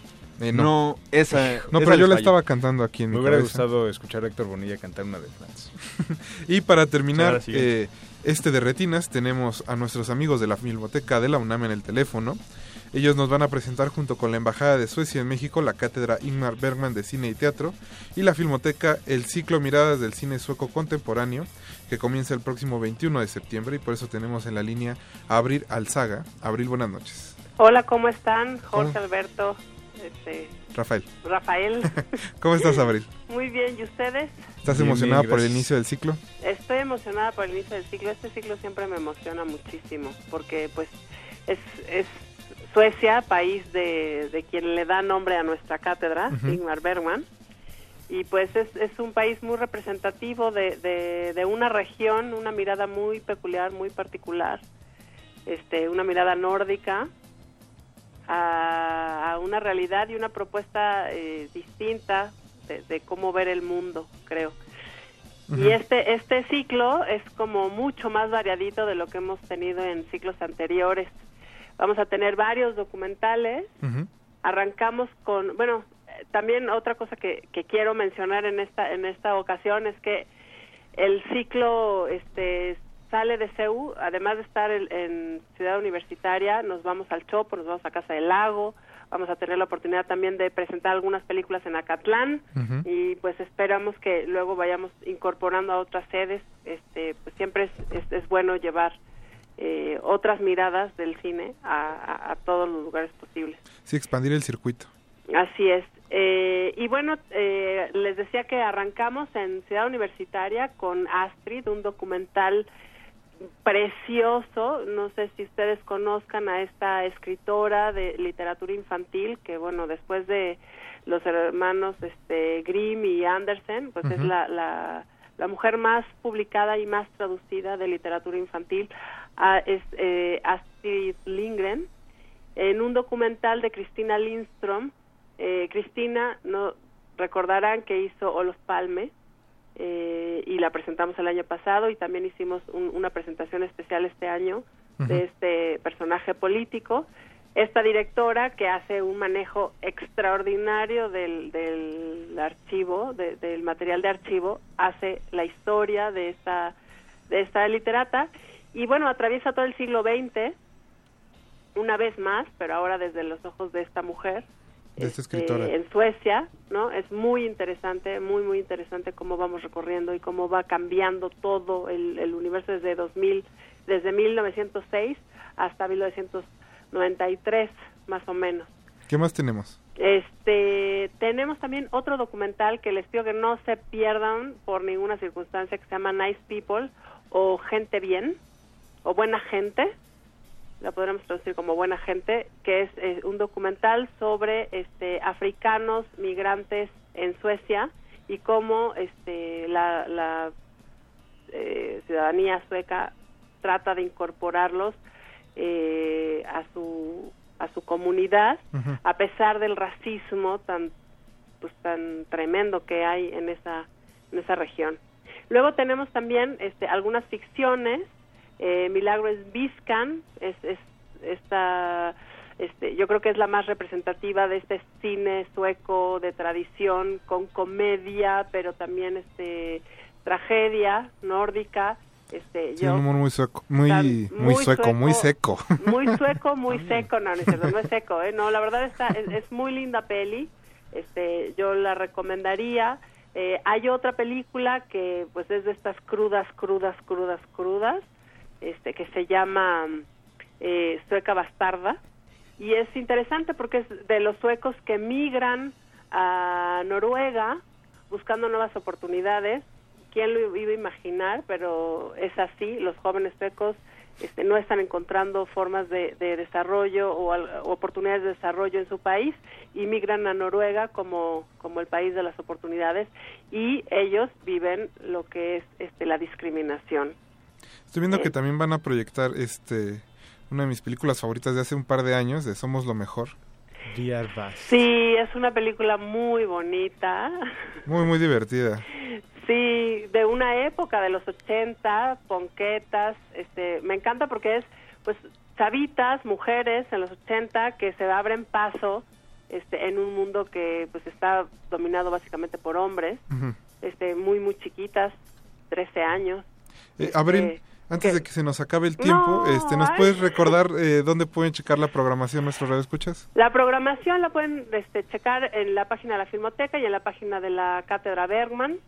En las dos está disponible Ajá. y recuerden nuestras sedes, las vuelvo a repetir, es Centro Cultural Universitario, es este El Chopo, es Casa del Lago y es Acatlán. Acatlán además va a estar aderezado con algunas este, charlas en vivo, no se la pierdan. No hay este, pretexto. y bueno, pues ya ya les damos algunas cortesías si quieren para Ciudad Universitaria. Perfecto, pues eh, muchas gracias Abril por contestar la llamada tan noche No, pues y mucha suerte en el ciclo. Es un placer. Gracias, Gracias. hasta luego. Chao. Y así cerramos una edición más de Derretinas. Muchas gracias a nuestros amigos de la Filmoteca de la UNAM, a Jorge Michel Garo que vino a hablarnos de 719, a Don Agus en los controles, a Betoques, a Mauricio Orduña en el APC. Alberto, buenas noches. Buenas noches. Jorge. Gracias, Rafa. Buenas noches. Mi nombre es Rafael Paz y nos escuchamos el próximo martes. Se quedan en la compañía de la hermosa voz de Alberto Candiani. Bye. VR Bast. De retinas. De retinas. Hasta la vista. De, de- de- de retinas. Hasta la vista. Lo sentimos. No hay escena después de los créditos. Nos escuchamos la próxima función. And if someone gets upset, you say chill out. Or you can do combination. Chill out. You say no problema. And if someone comes on to you with an De retinas. Hasta la vista.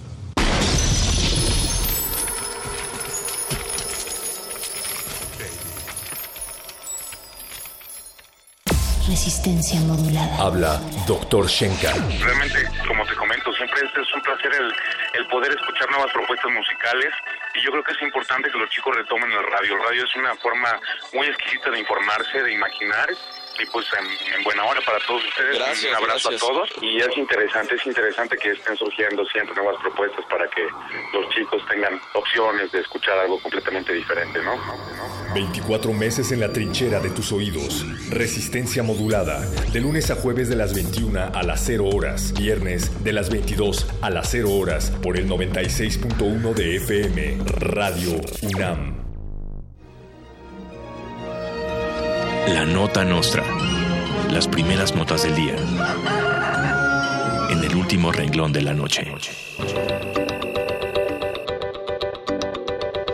Un video difundido en redes sociales muestra a un policía del Estado de México al momento de detener a un conductor. Después, el poli golpea al usuario por negarle una mordida para no llevarlo al corralón. De ahora en adelante y por decreto federal, todos los automovilistas deberán circular con por lo menos 200 pesos en efectivo y licencia en caso de ser detenidos. Esto con la finalidad de no, de no detener el tráfico y agilizar los trámites. Sabemos que la verdadera noticia hubiera sido que un policía no pidiera mordida, pero como dice Lord Audi, esto es México, güey, Todo está listo para el grito de independencia en el Zócalo este 15 de septiembre. Los autobuses de acarreados estarán equipados con todos los servicios, desde bebidas y gorras hasta tortas y películas para no aburrirse en el camino. Para asegurar una plancha del Zócalo totalmente llena, durante la ceremonia del grito también se regalarán porciones de las cenizas de Juan Gabriel. El Zócalo capitalino será un lugar de ambiente donde todo es diferente, donde siempre alegremente bailarás toda la noche ahí. La candidata estadounidense Hillary Clinton sufrió un desmayo que fue catalogado por la prensa como un golpe de calor, posteriormente como un no pasó nada y al final para concluir con que se trata de un cuadro de neumonía. Peña Nieto le deseó una pronta recuperación a su querida Hillary Trump, como él le dice de cariño, y le recomendó que se tome una coca con limón para la gripa. Donald Trump, por su parte, se declaró enfermo de diarrea verbal y asegura que se contagió en México, por lo que le pondrá otros 3 metros de alto al muro. El grupo de death metal Maná dio un concierto privado para conmemorar el 15 de septiembre en la Casa Blanca, no la de Angélica Rivera, sino la de Barack Obama, el presidente que más indocumentados ha deportado en los últimos 30 años. Durante una entrevista, Fer, el vocalista, dijo que nunca iría a tocar a los pinos. El vocero oficial de la presidencia ya se manifestó al respecto desconcertado por este desaire y dijo que lo apuntará en su máquina de escribir invisible. Entre los candidatos para sustituir a Maná en los pinos están Belinda y un imitador de Juan Gabriel que tendrá prohibido el uso de lentejuelas. La nota nostra. Se nos hizo tarde, pero seguro. No tenemos mucho tiempo, agente, y las instrucciones son precisas. Por favor, preste atención. Debido a cuestiones operativas, la programación de resistencia modulada sufrirá algunos cambios. Tome nota, agente. Lunes y martes, todo igual. Miércoles, el modernísimo comenzará a las 21.45 horas. Le sigue Muerde Lenguas a las 22.30 horas. Jueves, vuelven los conciertos de cultivo de hercios desde la sala Julián Carrillo a partir de las 21 horas. Después, Glaciares a las 23 horas. Viernes, playlisto a las 22 horas y el Buscapiés mantiene su horario a las 23 horas. Ante cualquier duda, agente, puedes consultar nuestra programación en el Facebook de Resistencia Modulada o en www.resistenciamodulada.com. El cambio es necesario. Este mensaje se autodestruirá en 5, 4, 3, 2, 1.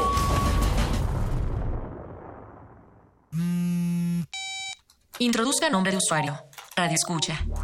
Introduzca contraseña. Resistencia modulada. Ender. Acceso permitido a re- re- re- resistor.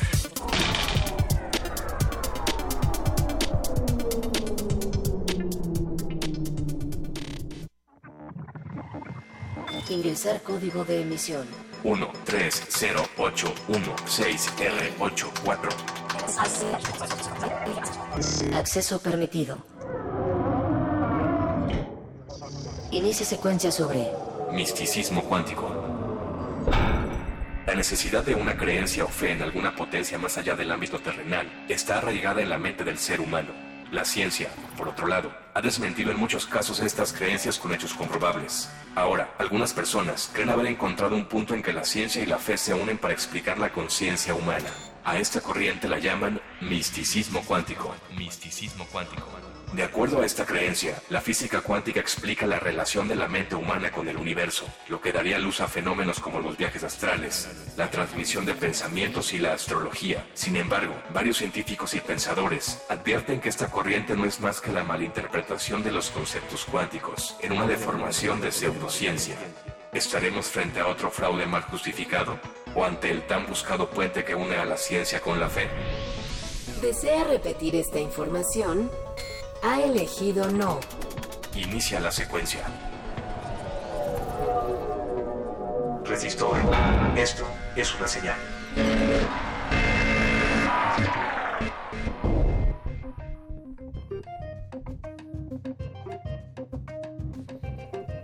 Siendo hoy el treceavo día del noveno mes de este año 2016, si las coordenadas no me fallan y los sensores del tiempo están en lo correcto, les damos la bienvenida a esta emisión de Resistor. Esta voz que escuchan es la mía, sí, solo la voz vino esta vez, la de Alberto Candiani.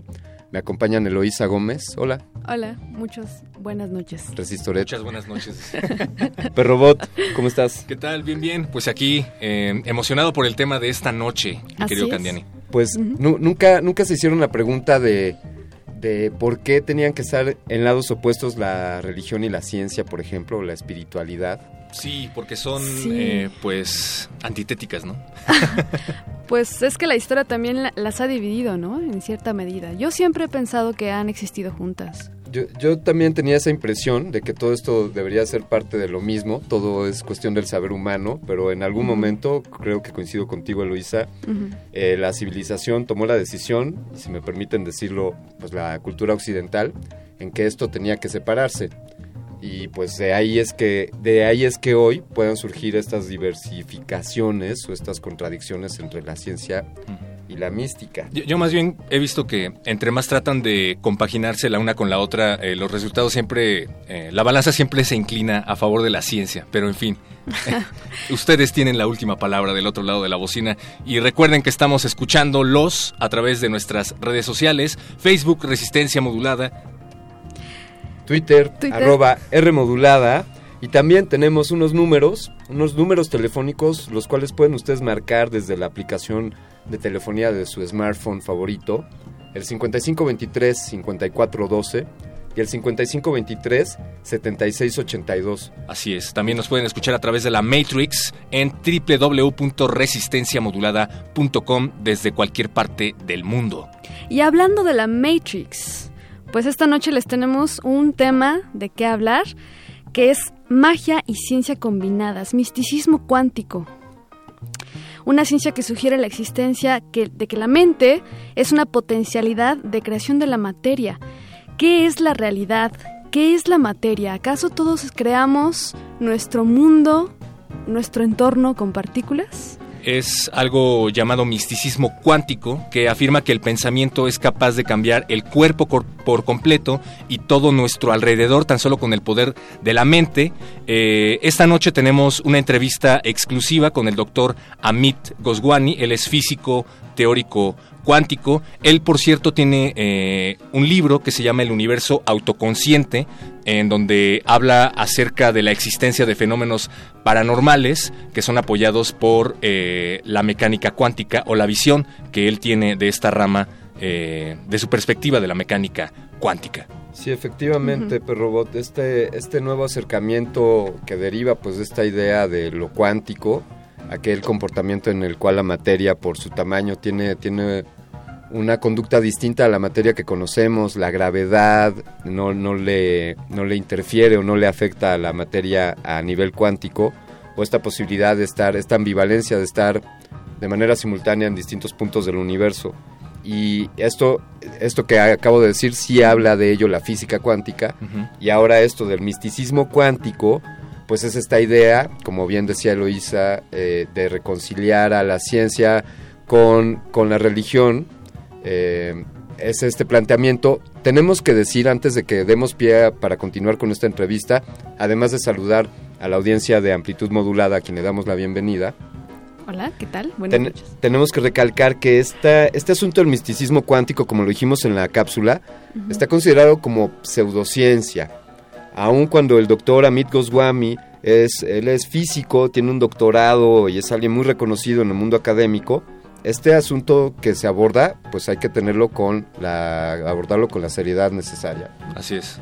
Y- Y pues la respuesta la tienen ustedes, la última palabra. La última palabra. Recuerden, eh, nosotros les ponemos sobre la mesa el tablero y ustedes hacen las jugadas. Queremos agradecer que estén escuchando este resistor. También queremos agradecer del otro lado del cristal al doctor Arqueles en la producción, a José de Jesús Silva en la consola consolándonos con palmadas radiofónicas en la espalda y desde luego también a Betoques que está supervisando todo este asunto del misticismo cuántico, mi querido Candiani Eloísa.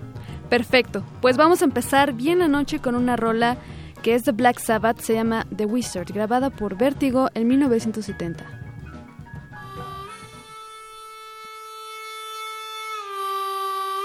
Resistor. Esto es una señal.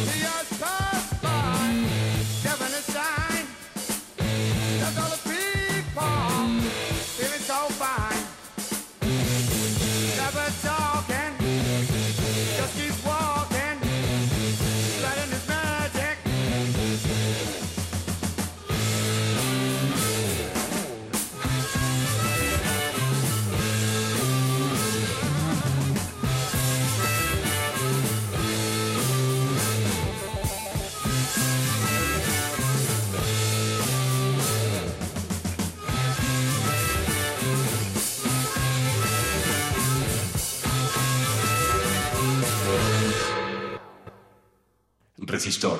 Esto es una señal. Pues acabamos de escuchar a este supergrupo Black Uh, venga. Sabbath. ¡Uh! Y pues continuamos, con es- esta noche estamos en Resistor, vamos a hablar sobre misticismo cuántico y les puedo platicar un poco de quién es el doctor Amit Goswami. Es físico cuántico y fue profes- profesor titular jubilado de la Universidad del Departamento de Física de Oregon, donde se desempeñó desde 1968 hasta el 97. Es pionero de la ciencia llamada ciencia dentro de la conciencia, que es el misticismo cuántico. Y bien, algunas de las preguntas que le hicimos al doctor Goswami eh, que es lo que escucharán a continuación, por ejemplo, fue ¿qué es la realidad? o cómo podríamos tomar la posición del observador desde la física cuántica. Y una pregunta que, es fundamental e importante de entender la diferencia, si la conciencia está en nuestro cerebro, si nuestro cerebro es conciencia. Estas son algunas de las preguntas con las cuales disertamos con el doctor Amit, Amit Goswami. Vamos a escucharlas, por favor. Vamos. Resistor. Esto es una señal. Esto es una señal.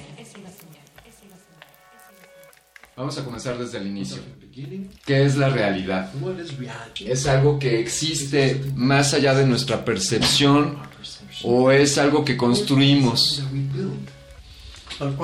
No hay una realidad absoluta, simplemente se trata más bien de potencialidad. Entonces hablamos de un universo de posibilidades.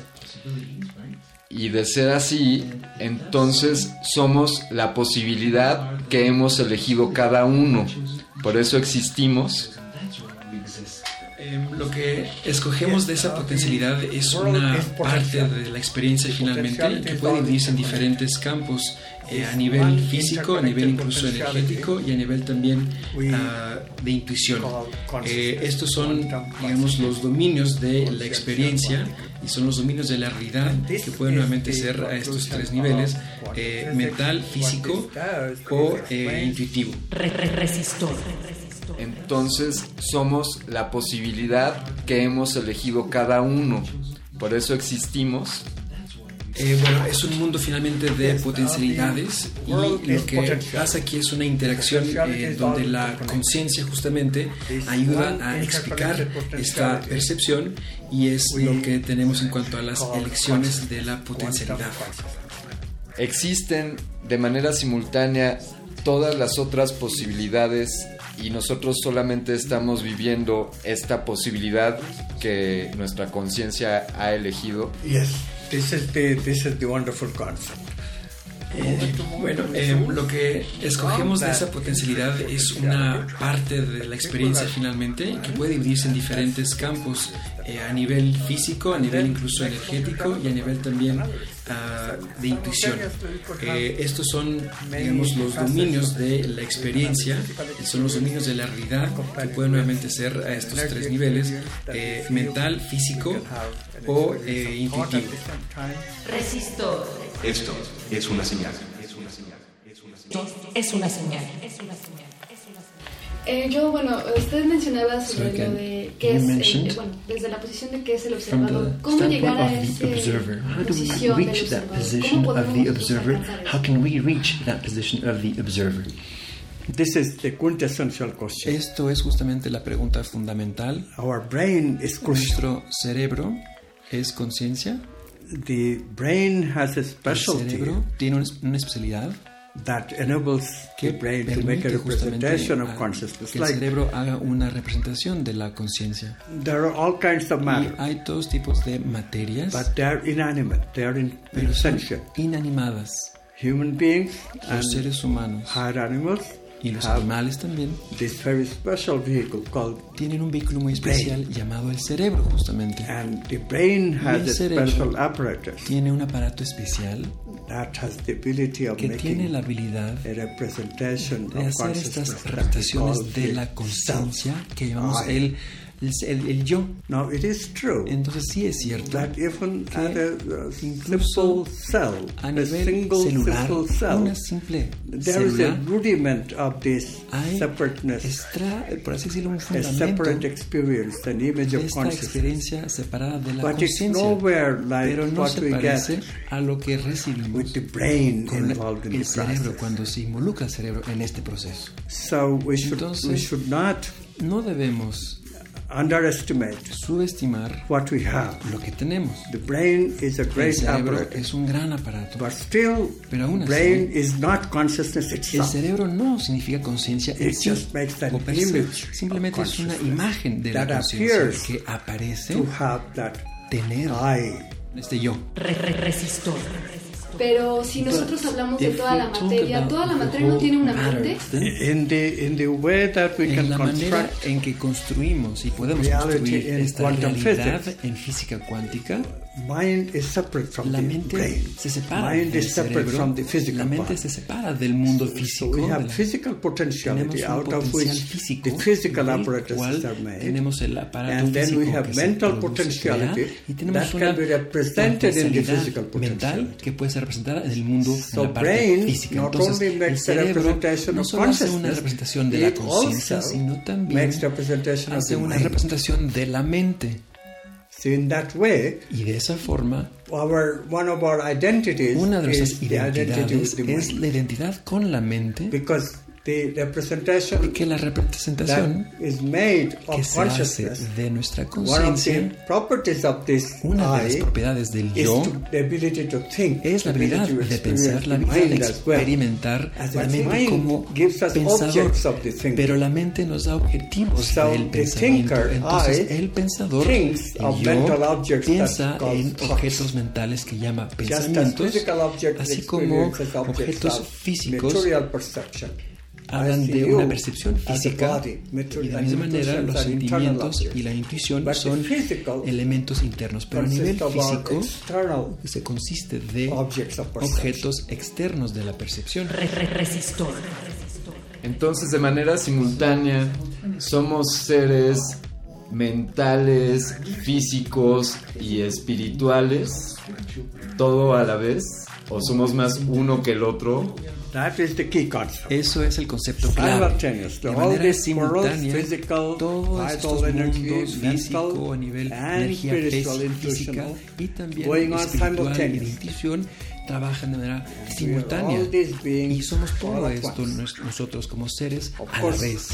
We emphasize Claro que enfatizamos more often because Lo físico más seguido porque es objetivo, es externo, es más un- una compulsión para hacerlo, pero al psyche lo que llamamos la psique is very important to us. es muy importante para nosotros. Every person Toda lives more in the persona psyche vive más en la psique outside world. que en el mundo exterior. Than the outside representa world mucho más que el mundo exterior person. How we construct y influencia mucho más is de manera, la manera como construimos el mundo mentalmente es crucial, cómo lo construimos con nuestra energía, con nuestro corazón, eso es fundamental. Resistor. Esto es una señal.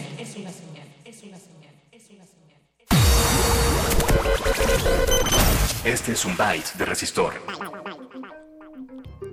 Se prevé que en el año 2020 podremos navegar por un Internet sin fronteras y sin exponer nuestros datos o información personal. Esto sería posible gracias al Internet cuántico. Científicos del mundo están trabajando con esta innovación tecnológica para almacenar y enviar información a grandes distancias de manera simultánea, además de otorgar protección de datos de alto nivel. Una computadora actual opera con la unidad de almacenamiento llamado bit, que solo usa el número 1 o 0 en el sistema binario. El Internet cuántico funciona con qubits, que lleva en potencia las dos posiciones de 1 y 0 al mismo tiempo, incrementando el poder de una red de información con más apertura y alcance. Byte de resistor.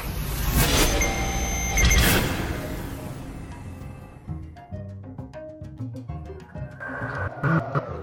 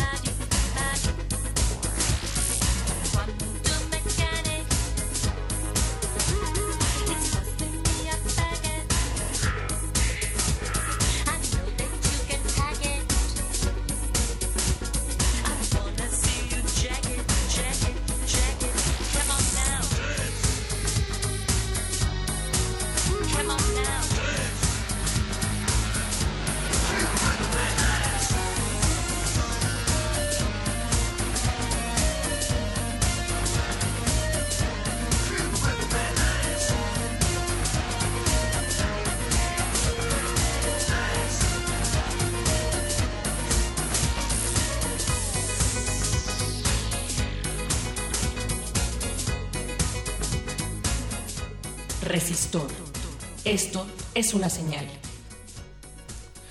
Eso que acaban de escuchar fue Quantum Mechanic de Thomas Dolby, grabado por Giant Records en 1994 y resulta que viene al caso porque justo estamos hablando acerca de mecánica cuántica, misticismo cuántico y pues con invitado directamente desde la India Candiani Resistoret. Pues conseguimos al doctor Amit Goswami, que estuvo en México para impartir unos talleres, justamente, eh, justamente una conferencia sobre misticismo cuántico. Él se cataloga a sí mismo como activista cuántico, es alguien que bastante activo a pesar de su edad. Eh, lo conocimos, Resistoret y yo lo conocimos en persona y es una persona eh, pues con, con mucha vitalidad. De hecho, de hecho la entrevista presentó un problema porque estaba programada, programada para un día, se tuvo que postergar porque al doctor lo intervinieron, lo operaron. Y yo hablé con él, le pregunté respecto a su estado de salud y, y me dijo, eh, casi hizo un ademán como de pecata minuta la, entrev- la, la operación, como si hubiese sido cualquier cosa.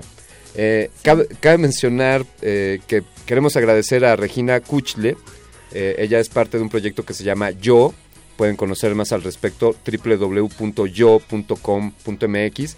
Voy a repetir, esto es yoh.com.mx, como que escribieras yo y le agregas una H.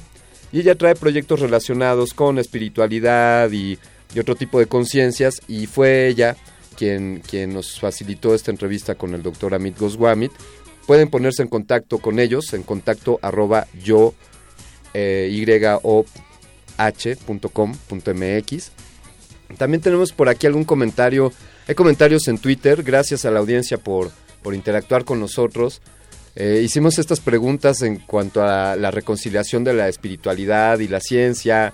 Y hablamos aquí desde nuestra humilde opinión, pues de que no considerábamos que debía de haber una barrera. Claro. Y nos dice por ahí Nicolás Cavernas. Nicolás, un saludo, gracias Qué gran por escucharnos.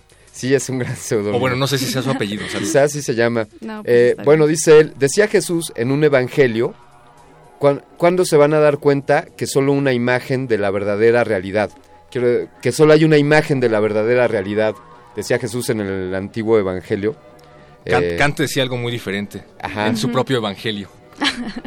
Eh, sí, hay estos planteamientos que nos hace Goswami son muy interesantes en cuanto al, al tomar conciencia, eh, al ser consciente uno mismo de sí mismo, pues de esta manera puede ser un camino para construir la propia realidad. Eh, ¿no? Nos habla de, de esta elección y las potencialidades, es algo en lo que ahondaremos un poco más, eh, más adelante. Sí, este, y a nosotros nos agradó tanto que, que nos explicara si somos seres mentales, físicos, espirituales. Todos somos hechos de todo. Somos seres físicos, energéticos y que trabajamos de forma simultánea. Y a eso se está refiriendo el mistici- misticismo cuántico, porque cada vez que nosotros generamos un pensamiento, este pensamiento es una semilla para la creación de una realidad, de un entorno. Y es padrísimo combinar esto de la ciencia, de las leyes de la física en ideas humanas, ¿no? Y, y como bien decías, Candiane, al inicio, eh, hay que tomar el asunto finalmente con un par de pinzas, porque pues son teorías que no están plenamente aceptadas por la comunidad Claro. científica, que son consideradas todavía como pseudociencias. El mismo doctor Amit eh, lo considera durante la entrevista. Sí. Y bueno, pues no es para menos, hay varias teorías que eh, él mismo considera que son pues eh, irreverentes, que son revolucionarias. Dice en su libro, el doctor Amit Goswami, que hay fenómenos psíquicos como la visión a distancia, como las experiencias extracorporales, que son ejemplos de la operación no local de la conciencia, y que la mecánica cuántica subyace a esta teoría, proporcionando un apoyo crucial para el caso de la no localidad de la conciencia. Este eh, enorme concepto de conciencia que él dice que nos rodea, ¿no? O eso menciona el doctor Goswami. Claro, porque cabe, sí, jus- justamente como decías, la conciencia no tiene localidades, lo todo al mismo tiempo. Es, es- es parte de lo que plantea él y bien, aquí me voy a atrever a, a poner un, un planteamiento en la mesa en cuanto a- Otro al cuestionamiento de la pertinencia de los comentarios del doctor. Desde luego yo no soy nadie para, para cuestionarlos, pero Eh, bueno, Todavía. mu- mucho el conocimiento pues sucede así de manera inicial. Al principio no es aceptado hasta que hasta que este se establece eventualmente. Y esto viene a pregunta hoy día a alguien, a un ingeniero o a quien quieras, ¿qué es la energía? Y, y ahí nos podemos echar, vamos a destinarle un día de estos un resistor únicamente a qué es la energía y a Con ver si alguien diferentes personas que trabajan diferentes cosas. Exactamente, exactamente. Entonces, ante la cuántica, que es algo tan nuevo, pues están estas nuevas opiniones, misticismo cuántico, y si les parece, vamos a continuar escuchando la entrevista. Tenemos un segmento más. Vamos, por favor. Es una señal. Seguramente usted recuerda a Carl Sagan diciendo, si quisiéramos entender todo el universo, necesitaríamos tener un cerebro del tamaño del universo. Y si lográramos eso, aún nos faltarían los libros, refiriéndose a la mente. No, brain does not No, have to be el cerebro no, tiene que ser del, del tamaño del universo en la manera de pensar de la física cuántica. All the brain has to do Lo is único que tiene que hacer el cerebro es ser muy especial para que a pueda representation hacer una representación de la conciencia. Y la conciencia, por supuesto. Es potencialidad. Y potencialidad no se restringe a ningún tamaño en particular. El universo se crea a través de elecciones conscientes a raíz de esta y el universo puede tener puede expandirse, puede tener un, un- tamaño, puede seguir expandiéndose, no importa. En la porción cuántica de la realidad no tiene importancia esto. Hay que uh, acordarse que Sagan últimamente era un materialista. Entonces el mundo para él consistía en materia. Pero si pensamos en el mundo de esa forma, entonces nunca podremos entender something like de the qué manera como el cerebro, por ejemplo, puede entender al universo. Entonces ahí es donde eh, nos encontramos con enunciados que no tienen sentido como los que hizo Sagan. Resistor. La conciencia cuántica es la reconciliación entre la ciencia y la espiritualidad. En esta manera de ver el mundo, las cosas, de manera cuántica para observar la realidad, esto nos co- conecta justamente a la ciencia y la espiritualidad. Entonces, siempre y cuando la ciencia se basa en materia, entonces lo único que tenemos es el cerebro y nuestra conciencia entonces tiene que venir del cerebro y sería entonces una conciencia muy limitada. And then we get into ideas Y es ahí donde, nos metemos en as ideas de que la conciencia tiene que ser tan grande o el cerebro tiene que ser tan grande como el mundo porque world, al mundo y lo percibimos, entonces ¿cómo podría ser menos? Y entramos en paradojas porque el cerebro abarca paralelos, universos paralelos, pero cuando vemos la conciencia como la esencia, digamos, del ser, porque todas estas experiencias vienen de la conciencia. Y, y es entonces que tenemos, obtenemos el lenguaje adecuado, realmente ways adecuado y la- las formas adecuadas de entendernos No a nosotros mismos. Y entonces ya no estamos restringidos al cerebro físico. El cerebro viene de esta conciencia de tal forma que puede hacer una representación de la conciencia. y entonces se experimenta el resto de la conciencia, la mente, las energías vitales, la intuición, en forma de arquetipos como, arquetipos por ejemplo el amor, todo eso, el resto del mundo físico se convierte en experiencias de esta de este sujeto que surge en el cerebro. Resistor. Física cuántica, mecánica cuántica y ahora conciencia cuántica. ¿Por qué la ciencia convencional le califica como pseudociencia? Bueno, la ciencia convencional, And el can cerebro be es simplemente materia y puedes, puede reducirse a So the picture is that elementary particles make atoms, make partículas make elementarias, neurons, and neurons moléculas, brain. pueden hacer rondas, por así decirlo, en el cerebro. Problem is that pero el it's problema an object. es que sigue siendo un objeto. How does the eye ¿Cómo es posible que el ojo in this brain? surge en, en este cerebro, no puede. Perdón, el yo. Entonces, la visión materialista a nivel científico del cerebro, de la conciencia, como digamos algo que una entidad que se basa en el cerebro, nunca podrá darnos el sujeto. Esto es algo imposible de resolver. Es un problema del corazón que se llama, pero es un problema imposible de resolver. Y la solución entonces es reconocer que en física cuántica tenemos dos dominios de realidad. Por un lado, el dominio de la potencialidad es fundamental para la física cuántica. Cuando los científicos dicen que la conciencia es todo, están ignorando la física cuántica. Ella es muy clara al respecto. Hay una realidad fuera de espacio tiempo, que es el dominio de la potencialidad y que es experimentalmente muy viable en el sentido en que en esa realidad, en ese dominio de potencialidad, todo está interconectado de manera instantánea. Y eso se, se considera como la no localidad cuántica. No necesitamos señales para comunicar en real para comunicar esa potencialidad. Entonces, la comunicación ha sido deficiente en ese sentido. La comunicación es con señales y por ende la comunicación toma cierto tiempo porque es una realidad de las señales. La máxima velocidad de señales por minuto es la velocidad de la luz. Entonces toda comunicación toma un poco de tiempo entonces, en ese dominio de potencialidades, toda comunicación es instantánea.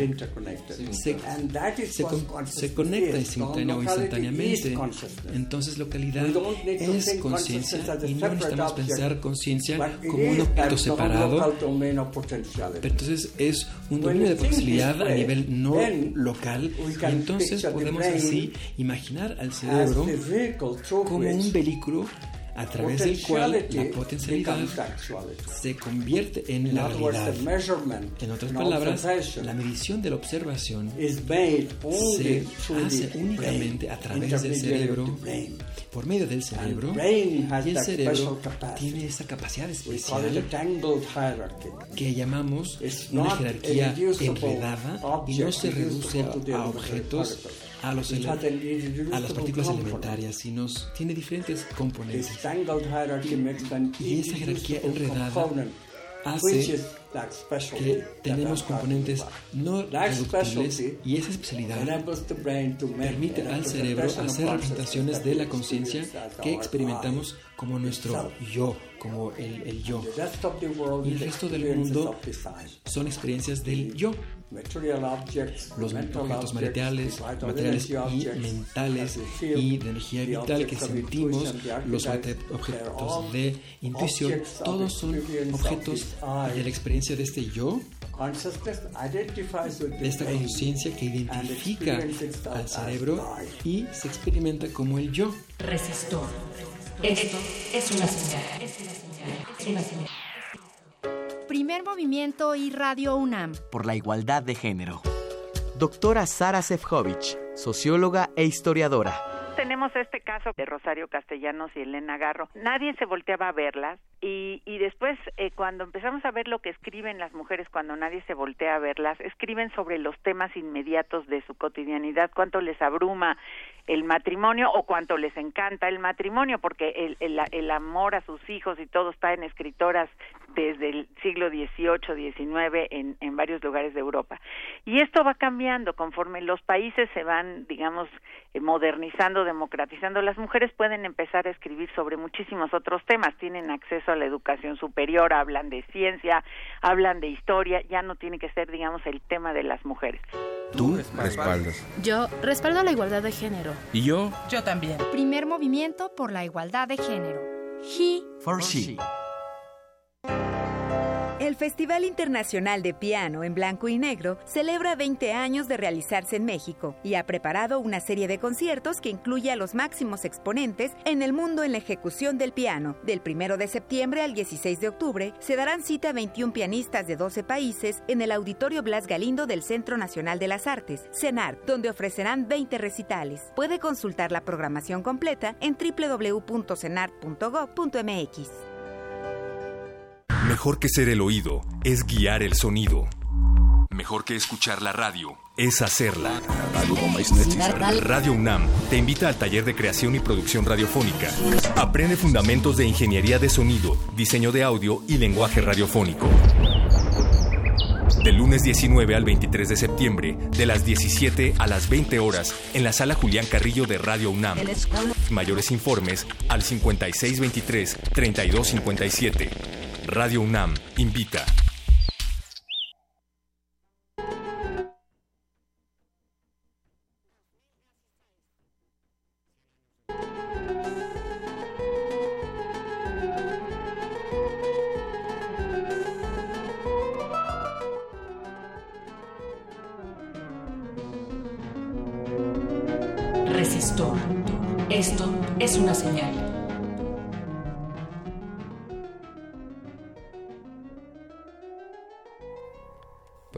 Escuchado algunos de estos planteamientos en los cuales se, se habla de que la conciencia la conciencia es algo que está más allá de, de este plano físico, Ujú. así como ese celular que escucharon que cayó de la mesa.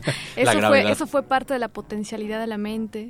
Ándale, de Candiani. Hay, hay que decir también que hay otras interpretaciones de la física y de la mecánica cuántica, la interpretación convencional, por así decirlo, promulgada por un tal Bohr y sostenida por muchos de los físicos, pues no habla acerca de la conciencia, se refiere únicamente a la capacidad de hacer predicciones a largo plazo, a lo que se puede hacer acerca de las distribuciones estadísticas de mediciones futuras, pero pues desde luego no todos están contentos con esta interpretación y pues más bien dicen que Dios no jugó a los dados como bien decía Einstein. Saludos. Yo creo que...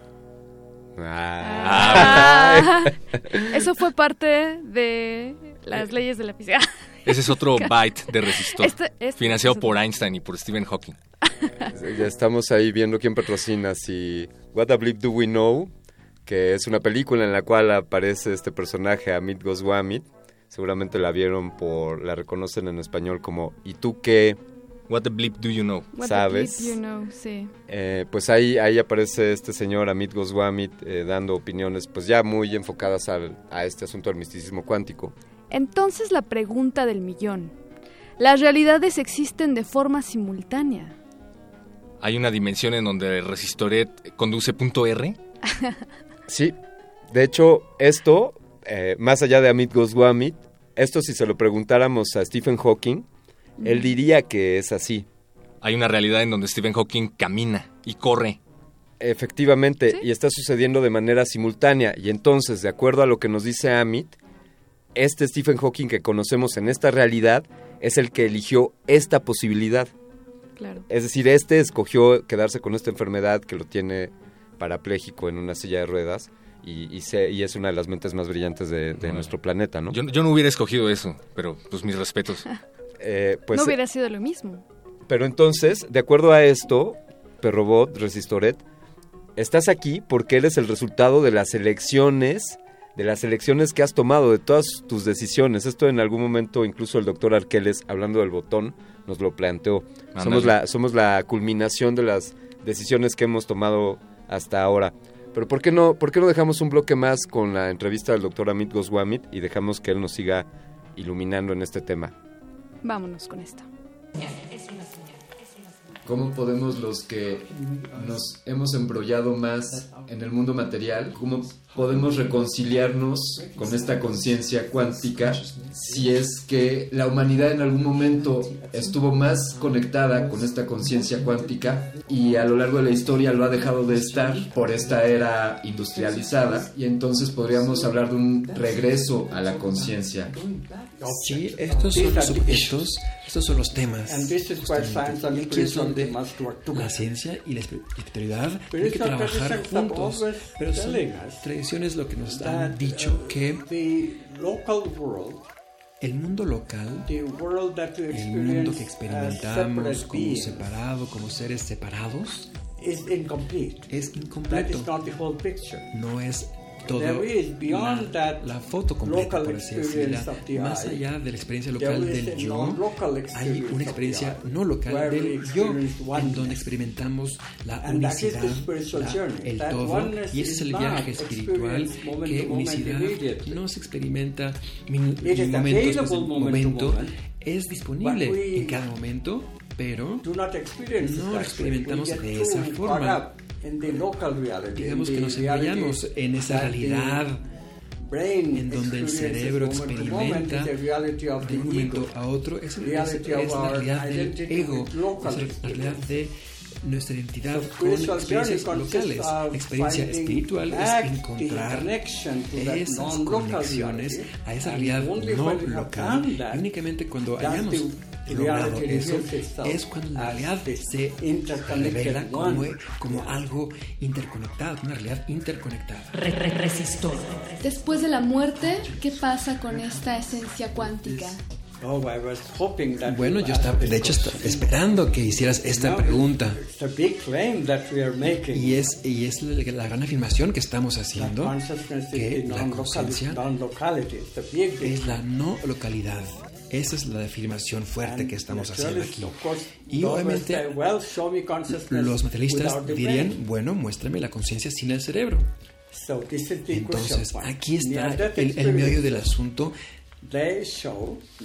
estas experiencias muestran que hay conciencia más allá del cerebro, porque la gente experimenta que incluso después de la muerte, cuando el cerebro ha muerto, ahí han pasado, atravesado experiencias. Entonces, ¿cómo sabemos que esto no es únicamente nuestra imaginación?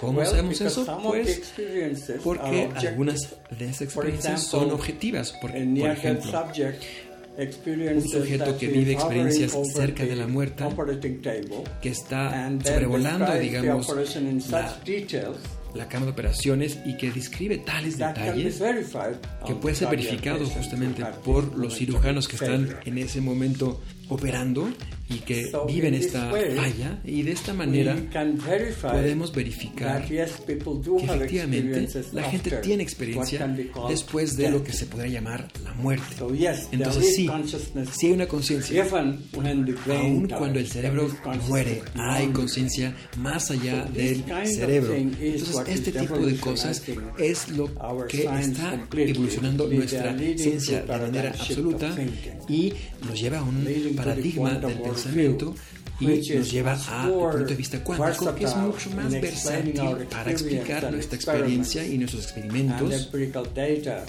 y datos empíricos que vienen de Newton que prevalecen en el corazón y en la mente de muchos de nuestros científicos.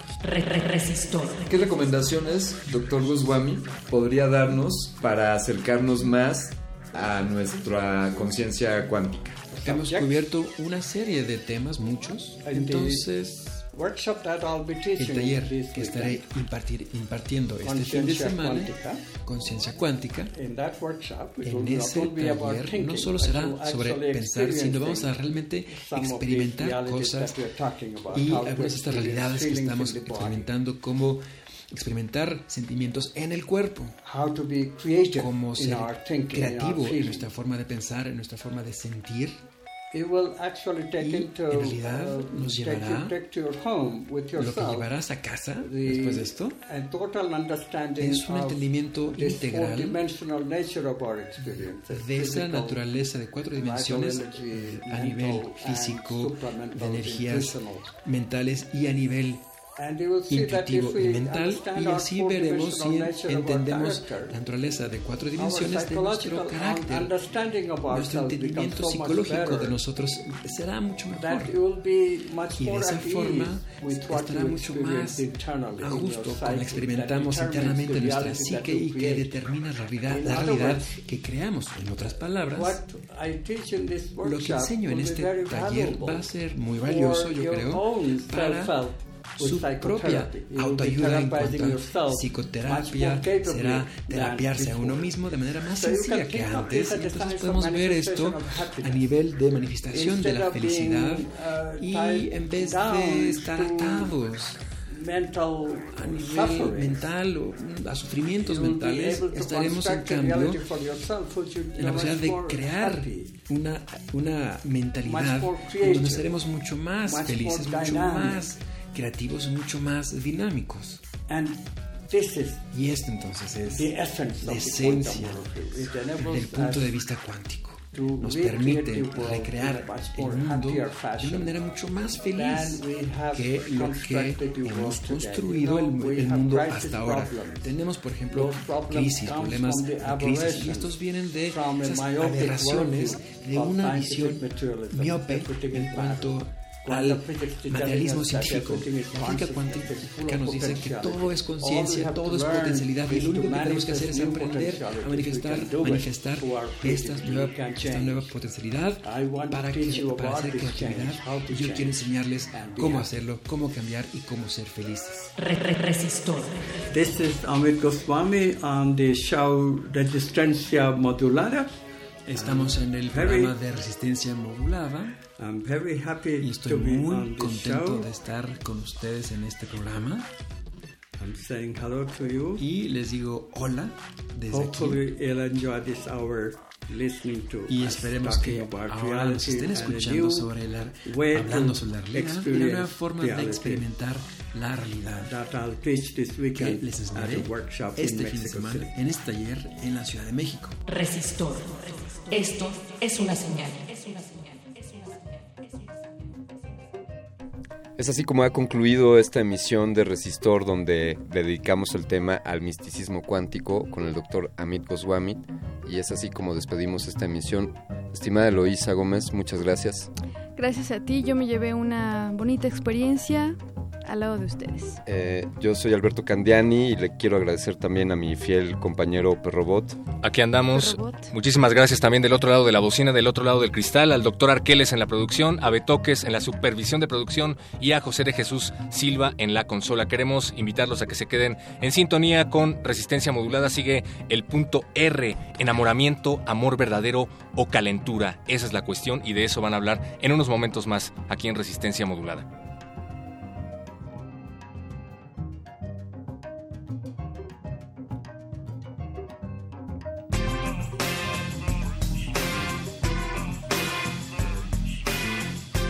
Resistor. Esto es una señal.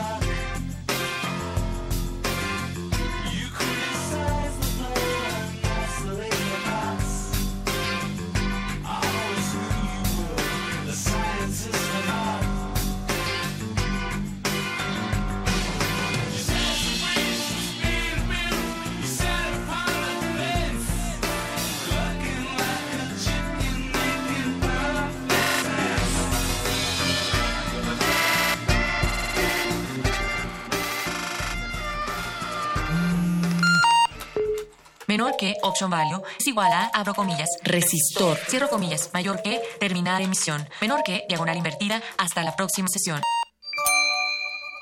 Resistencia modulada. Habla Residente. Es imposible que no te esté afectando nada. Y si no te está afectando lo de México, entonces es porque siempre es alguien ignorante, ¿viste? que ignora lo que, lo que lo que está ocurriendo en el mundo. Pues, y gracias a todos los estudiantes, eh, siempre siempre han estado presentes y ustedes son fundamentales para el desarrollo de su país, es importante. Eh, la UNAM es especial. Un saludo a Resistencia Modulada de parte de René de Calle 13, residente.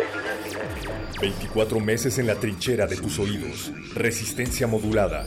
De lunes a jueves de las 21 a las 0 horas. Viernes de las 22 a las 0 horas por el 96.1 de FM. Radio UNAM. Apaga la luz. Enciende los sentidos.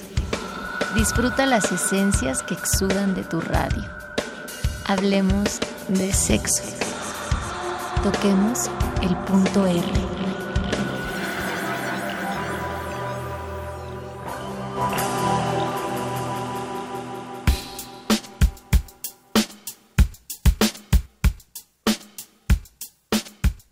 Enamoramiento, amor verdadero, calentura. ¿Qué pasa y cómo se perpetúan las construcciones del amor romántico con respecto a la duración del amor y cuánto influyen los procesos físicos y químicos? Esto es el punto R. El punto R. ¿Cuánto dura el amor? Escúchese en caso de inminente final amoroso.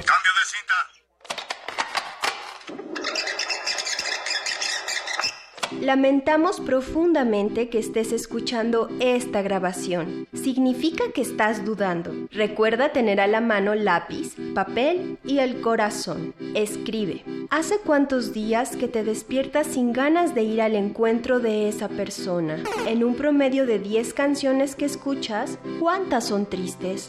En una escala del 1 al 10, ¿qué tanto enojo te provoca pensar en esa persona? En una escala del 1 al 10, ¿qué tanta tristeza te provoca? En una escala del 1 al 10, ¿qué tanta indiferencia te causa lo que esté haciendo en este momento? Suma estos números, mantén el resultado a la mano, lo necesitarás después. Comencemos. Comencemos. Antes de que hagas el recuento de tus palabras y tus actos, repite conmigo, por favor. Todo en la vida es cíclico. Todo principio tiene un fin. Todo en la vida es cíclico. Todo por servir se acaba. Todo en la vida es cíclico. Recuerde que el objetivo de los siguientes ejercicios no es que se aferre a una dependencia emocional, es comprobar si aún hay algo que se puede hacer con su relación. con su relación. Ponga la mano en su corazón y prometa, podré decir adiós. Repita, podré decir adiós. Adelante. En las siguientes preguntas, por cada sí que contestes, resta dos puntos. Por cada no, súmate dos puntos. Por cada no lo sé, no muevas el marcador. Recuerda, total honestidad. Adelante. adelante. ¿Te gusta cómo huele? ¿Hablan más de tres días a la semana? ¿Más de cuatro días? ¿Más de cinco días? ¿Te hace reír? ¿Te parece inteligente? ¿Respeta tu tiempo? ¿Quieres regalarle algo? ¿Te gustaría que pasaran toda una tarde viendo películas? ¿Le harías de comer? ¿Te gusta cómo se ve cuando duerme? ¿Sientes atracción sexual? ¿Te emociona? ¿Aún sientes amor? Misma pregunta, pero contesta con sinceridad. ¿Aún sientes amor? Revisa tu resultado. Si tu puntaje es mayor de 40, definitivamente no tienes nada más que hacer ahí. Están a punto de matarse. Si es mayor de 30, puedes intentarlo, pero no auguramos buenos resultados. Si es mayor de 20, sabes que el final se avecina. Disfruta lo que tienen. Si es mayor de 10, empiezas a dudar. Así que nos escucharemos en 7 u 8 meses. Si es de 0 a 10, deberías hablar claramente. Sería mejor cortar en este punto. Si sientes que ningún resultado es agradable, recuerda dos cosas. 1. Todo es cíclico. 2. Si no dudaras de lo que tienen, no habrías recurrido a esta cinta en primer lugar. Gracias por escuchar. Buen día.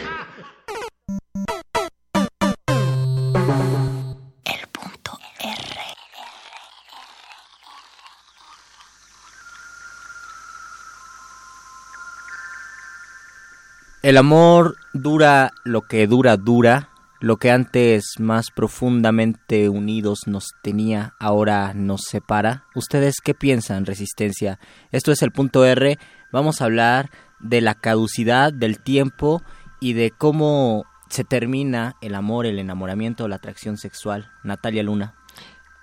Luis Flores, también sobre cómo es que construimos entonces estas concepciones de caducidad. Hay una explicación que se da desde lo físico, lo químico, lo biológico y también hay unas aproximaciones e investigaciones que se han dedicado mucho a qué pasa en nuestro cuerpo, nuestro cerebro eh, cuando nos sentimos en este proceso de enamoramiento, pero también por otro lado están las construcciones históricas que nos han hecho creer del cómo se tendría que ver el amor, sobre todo el amor romántico, y también las deconstrucciones que podemos estar haciendo en estos momentos en las cuales si bien influye una parte física y química, también socialmente podemos decidir cada vez más cómo establecemos nuestras relaciones y cómo trabajamos, porque sí, sí se trabaja y sí, sí se puede construir el amor.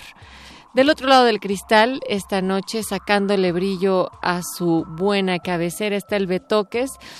Betoques, ¿cuánto dura el amor? En lo que lo piensas está José de Jesús Silva en la operación técnica. A él le dura muy poco el amor, esas galletas cada vez que se acaban a la hora que entra ya esta cabina, ¿verdad, José? A mí no sé todavía, hay que explorar cuánto dura el amor, pero sin duda existen códigos, existen convenciones, las cuales nos asimilamos y de repente pensamos qué es lo normal, qué es lo natural. Y sin embargo son convenciones que hemos aprendido quién sabe de dónde, quién sabe por qué, pero nosotros asumimos que eso tiene que ser el amor. Una de las más fuertes, me parece, es cuando nos dicen que el amor tiene que doler. Y todas las Ah, canciones de amor o de desamor hablan de doler. ¿Qué pasa? Nosotros pensamos que amar significa estar mal y estar bien y, co- y conocer la dualidad humana. Y hay gente que dice, no, es que el amor no significa eso, porque eso en realidad no es amor, puede ser dependencia, puede ser apego, puede ser chantaje, pero nosotros ese apego, chantaje, dependencia le llamamos amor. Creo que uno de los puntos que observas, Luis, es importante. Cómo hay tantas definiciones de qué debería de ser el amor o no, de cuándo es enamoramiento, de cuándo es calentura, de cuándo es un apego, de cuándo es una costumbre. Es decir, son tantos conceptos y pensaríamos meterlos en una simple y gran cajota que se llama amor y no necesariamente tendría que ser por ahí, pero relacionando a lo que decías como en el cómo tendría que sufrirse, también mucho de la cuestión religiosa, del castigo. De sentir culpa. Fíjate, primero de Corintios, capítulo 13, versículo del 4 al 5, dice, el amor es paciente, es bondadoso. El amor no es envidioso, ni jactancioso, ni orgulloso. No se comporta con rudeza, no es egoísta, no se enoja fácilmente y no guarda rencor. Lo más difícil es decir, entonces, ¿a qué le estamos llamando amor? A todo eso que nos enseñaron con el debido respeto José José, Juan Gabriel, José Alfredo Jiménez, pero, también nos lo enseñaron eso, los desde poetas la Biblia, románticos. caray. O sea, desde la Biblia sí se hablaba del amor en Corintios, en el Cantar de los Cantares, de cómo era la percepción de el amor y cómo precisamente tenía que perdonar todo y te- aunque aunque se sufriera. Por supuesto, tenía que... Por un lado está bien, ¿no? No vamos a guardar rencor cuando algo se termine, que lo vamos a hablar más adelante, sobre la caducidad y cuánto tarda en que se termine o en superar eso. Puede ser el rencor una especie de liberación cuando uno no lo siente, pero también existe la otra parte, que es perdonarlo todo como asimilarlo todo, y esto ya no sería liberarse, sino martirizarse y decir yo voy a aguantar todo lo que me haces porque te amo y pues tampoco eso es amor. Y por eso la pregunta esta noche, resistencia punto erristas en este martes 13 de septiembre es ¿cuánto dura el, am- el amor o cuánto dura el enamoramiento? ¿Tú qué dices? Escríbenos en arroba R modulada, también puede ser a través de Facebook, resistencia modulada. ¿Ustedes qué piensan? Dicen que el enamoramiento dura de seis meses a un año y casi todas las relaciones después de seis meses o un año termina termina esta relación. ¿Ustedes qué piensan? Nosotros tenemos ya en la línea telefónica a Misael, nuestro querido Misael, que nos va a resolver muchísimas dudas desde el nivel corporal hasta los niveles de construcciones sociales. ¿Qué es lo que pasa con el desamor y con el amor? Buenas noches, Misael, ¿cómo estás? Hola, buenas noches Luis, buenas noches, ¿cómo están todos por allá, todas por allá? Bien, bien, pues con esta duda en la mente, pero también en el corazón. Y antes de que te arranques, queremos nada más decir que Misael Rojas Salinas es médico por la Facultad de Medicina de la UNAM, además de ser un experto y participante de Caleidoscopía, un espacio de cultura, terapia y salud sexual. ¿Qué pasa en nuestro cerebro cuando nos enamoramos, Misael? Pues mira, primero hay que hablar de que amor y enamoramiento no son la misma cosa. Ok, gracias. ¿Cuál es la diferencia sustancial entre ambos? mira, el, el enamoramiento es un proceso bioquímico muy intenso en el cerebro. Eh, entre otras cosas, eh, algunas, algunas neuronas que están presentes o algunos neurotransmisores es la dopamina. La dopamina tiene mucho que ver con cuestiones de, de placer y que en grandes cantidades, bueno, primero se, se empieza a secretar una sustancia que se llama fenila- feniletilamina, que por cierto la encontramos en los chocolates. Ah, ¿no? ya Por te iba a eso decir que me sonaba como la de de- los chicles también. Tan parecido el, el enamoramiento a los chocolates. Algo así. Eh, Bueno, la, esa sustancia está en los chocolates. Y entonces, bueno, en poca cantidad, no tanta como cuando nos enamoramos, por supuesto. Hay que comer mucho chocolate. Eh, con, con las reacciones secundarias que eso implica. Ah, bueno. Muy bien. Este, y entonces, cuando la feniletilamina eh, se produce mucho, hace que en el, en el cerebro se produzca mucha dopamina y esto va a actuar sobre la corteza prefrontal, prefrontal que está destinada a cuestiones de raciocinio o de razonamiento. Va a inhibir un poco la corteza prefrontal.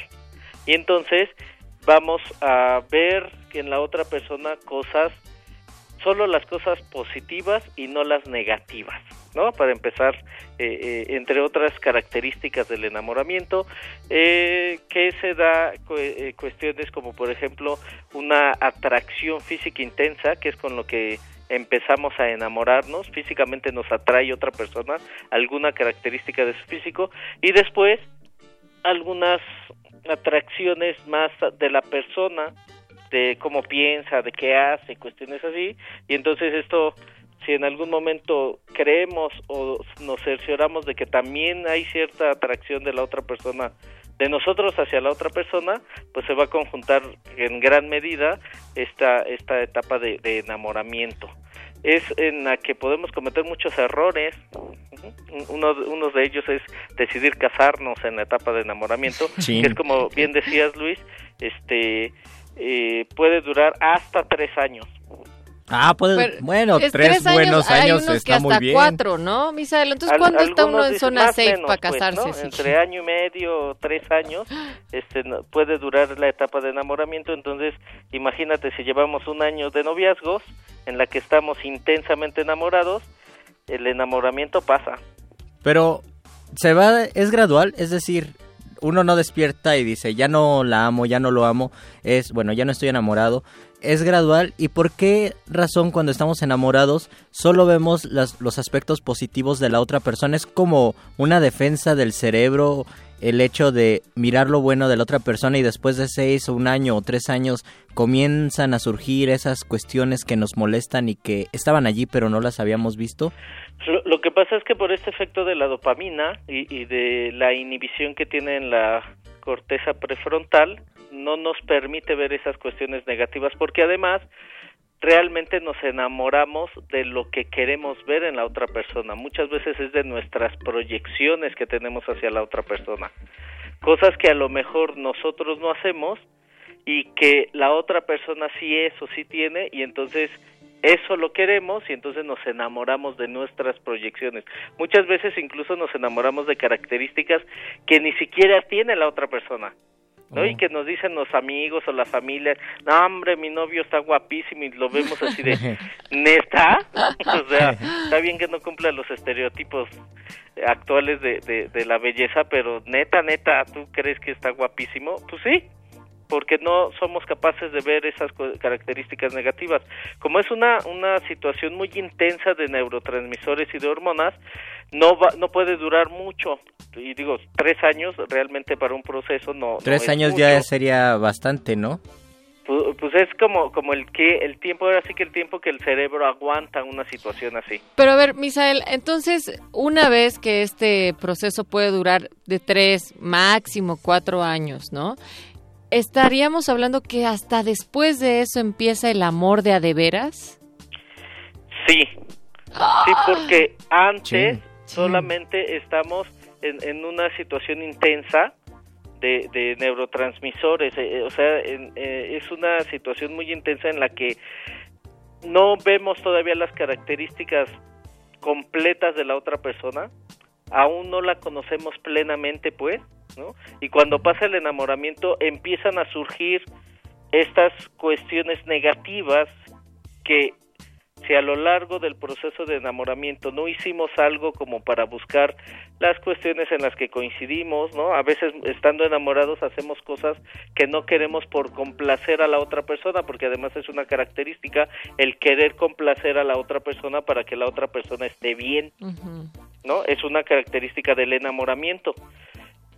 A diferencia de, de, de si amamos, es cierto que, que de una parte del amor es la intimidad, no la intimidad que conocemos como sexual, sino la intimidad en el sentido de yo busco hacer lo necesario para procurar tu bienestar, pero entendiendo que el único responsable de tu bienestar eres tú. Claro. Yo puedo Ajá. ayudar. En el, enamora- en, el, en el enamoramiento es to- otra cosa totalmente diferente. Es yo voy a hacer lo que sea por ti, aunque vaya en contra de mis propios principios, aunque vaya en contra de mi familia, aunque vaya en contra de la sociedad. Por eso algunos autores dicen que es eh, el momento en el que más estupideces podemos cometer. A mí me gusta mucho que, que le dicen también un estado demencial temporal, Misael. Pero, Así es. Pero también eh, pienso en que hay otras formas de estarnos relacionando que aunque estemos en este proceso de enamoramiento debido a todas las sustancias que nuestro cerebro produce, también pueden ser diferentes los procesos. ¿O no? ¿También me vas a quitar esa esperanza? por supuesto que, que todos los organismos somos diferentes y por supuesto que vamos a reaccionar de diferente manera porque además ni se da la misma cantidad de, de reacciones eh, bioquímicas en el cerebro, ni duran el mismo tiempo, Ajá. ni vamos a reaccionar con el mismo estímulo todos. Esto, esto todas puede ser igual. contraproducente. Por ejemplo, yo me enamoro tres años y mi pareja solo el enamoramiento le duró seis meses y yo ya dos años y medio ya me amolé porque seguiré enamorado de alguien que ya no me corresponde. Bueno, a veces nos enamoramos de alguien que ni siquiera la otra persona sabe que estamos enamorados de ella. Claro. Acordémonos de nuestros amores platónicos. Claro. ¿no? Estamos enamorados de, de la artista juvenil del momento y pues la otra persona ni se entera. ¿No? O sea, el, el proceso de del enamoramiento es un proceso personal interno que a veces coincide con la otra persona y, y- y puede ser lo rico, pero a veces no coincide y entonces es cuando de repente este, surgen todas estas canciones trágicas Y de- cuando- de ajá. sufrimiento y desamor. Cuando coincide, hacemos algo, sobre todo, sobre todo los chavos, los, bueno, las personas de, no sé, 18, 22 años o más grandes tal vez, hacen algo O que 30, o es, eres, 38. eres la razón de mi felicidad. Por esta misma dopamina de la que nos hablas, le adjudicamos al otro la responsabilidad de hacernos felices y por lo tanto cuando se termina este enamoramiento, el otro es responsable de nuestra infelicidad. Y al grado que decimos, tú eres la razón de mi infelicidad y tú me haces feliz, eso eh, de- del otro lado significa, tú me vas a hacer sufrir, tú me vas a hacer sentirme mal. Pero mientras sentimos que esa persona es la responsable de nuestra felicidad, nos la pasamos publicando en redes, estoy muy feliz, ya cumplí tres meses con mi novio y selfies y, y todo muy bonito. Esto es quizás para proteger eso por miedo de decir, es que si tú te vas me voy a sentir mal, entonces te voy a amarrar poniendo todas estas publicaciones. Ponle freno, Luis. Estuvo muy larga esa pregunta, pero, pero hay inquietud de por medio, Misael. ¿Qué nos dices? Claro, este, pues más que, que, que anclar a la otra persona o amarrarla, pues es una necesidad de decirle al mundo que, que, que amo a alguien, aunque ya sabemos que no es amor, es enamoramiento, Sí. pero como lo confundimos, Pero pues ni modo de decirle a la compañera que lo publicó, no es amor, es enamoramiento, ¿no? Está Sí, bien claro, que lo pues, crea, pues. Sí, sí, sí. Además tiene muchos beneficios el que alguien se enamore de nosotros. Oye, Misael. podemos tener muchas cosas. ¿Y durante el proceso de enamoramiento también se puede ir construyendo el amor? Por supuesto que sí. Eso. Digo, e- es difícil, aunque si, si trabajamos juntos por objetivos en común. Y si estamos siendo netas también, ¿no? Sí, por supuesto. Y vivimos eh, eh, situaciones que también no son, o sea, porque eh, vaya, el enamoramiento quien diga que no nunca se pelea o que simplemente se la pasan viéndose muy bonito y que no encuentran defectos en ellos, si eso puede realmente durar tres años, pues díganos dónde nos anotamos, pero en general pues siempre hay muchas situaciones que ir resolviendo en el camino, aunque te encuentres en el proceso de enamoramiento. Claro, porque además en el enamoramiento, como hay un inmenso miedo, un intenso miedo Eso. de que pueda perder a la otra persona, pues las peleas pueden ser también muy intensas. Lo generadas pasa, sí. por este miedo a perderte es algo como paradójico. Tengo miedo de perderte y entonces te echo bronca más fuerte. Porque además la reconciliación puede ser también más fácil, ¿no? Por, por esta necesidad de estar juntos, por esta necesidad de, de, de, de compartir. Y, y ahí en la cuestión del sexo, por eso dicen que el sexo de los enamorados cuando se enojan y regresan es beneficioso y es explosivo. dicen, Dicen los que saben de esto que cuando uno regresa con la con la novia, bueno, se enojaron tantito, se pusieron sus caras, sus berrinches, cuando regresan, pum, explosión sexual. Tiene que ver con nuestro cerebro, entonces. Claro que sí, con, con esta necesidad de apego, con esta necesidad de, de, confirmación de nuestro enamoramiento y entonces po- podemos tener incluso un encuentro sexual muy intenso como para reafirmar este, este reencuentro, aunque hay personas que se enamoran que no necesariamente recurren a las relaciones sexuales. ¿no? Pu- pueden recurrir a otro, a otro tipo de actividades, habrá parejas que recurran a actividad sexual, habrá parejas que no aunque generalmente pues sí se dan encuentros sexuales durante esta etapa también. Y lo, lo último, Misael, del otro, del otro lado, el desamor, el desenamoramiento, y creo que eso a muchas personas les interesa y cada vez más. ¿Cuánto tiene que durar un proceso de desamor? Troné con mi novia y qué, ¿cuánto voy a durar pensando en ella y todo y toda esta cuestión? Ok, eso Además sientes es muy que variable. nunca va a acabar. Ajá, de que ya, Sí, ya quiero que sea eso 2040. También, también es muy variable, aunque se habla de que eh, esta, este proceso de desenamoramiento o de desamor, este, es, es, es un tipo de, de duelo que estamos viviendo. ¿no? Finalmente tenemos una pérdida y también se habla que es alrededor de año y medio, Ay. tres años, paradójicamente, esta situación de, de, de, de este, de, de- del duelo, pues, con todas las etapas que podemos pasar. Quizá las más intensas que es eh, la negación, el dolor, que es durante los primeros meses hasta un año, que es lo que lo que más intensamente vivimos, ¿no?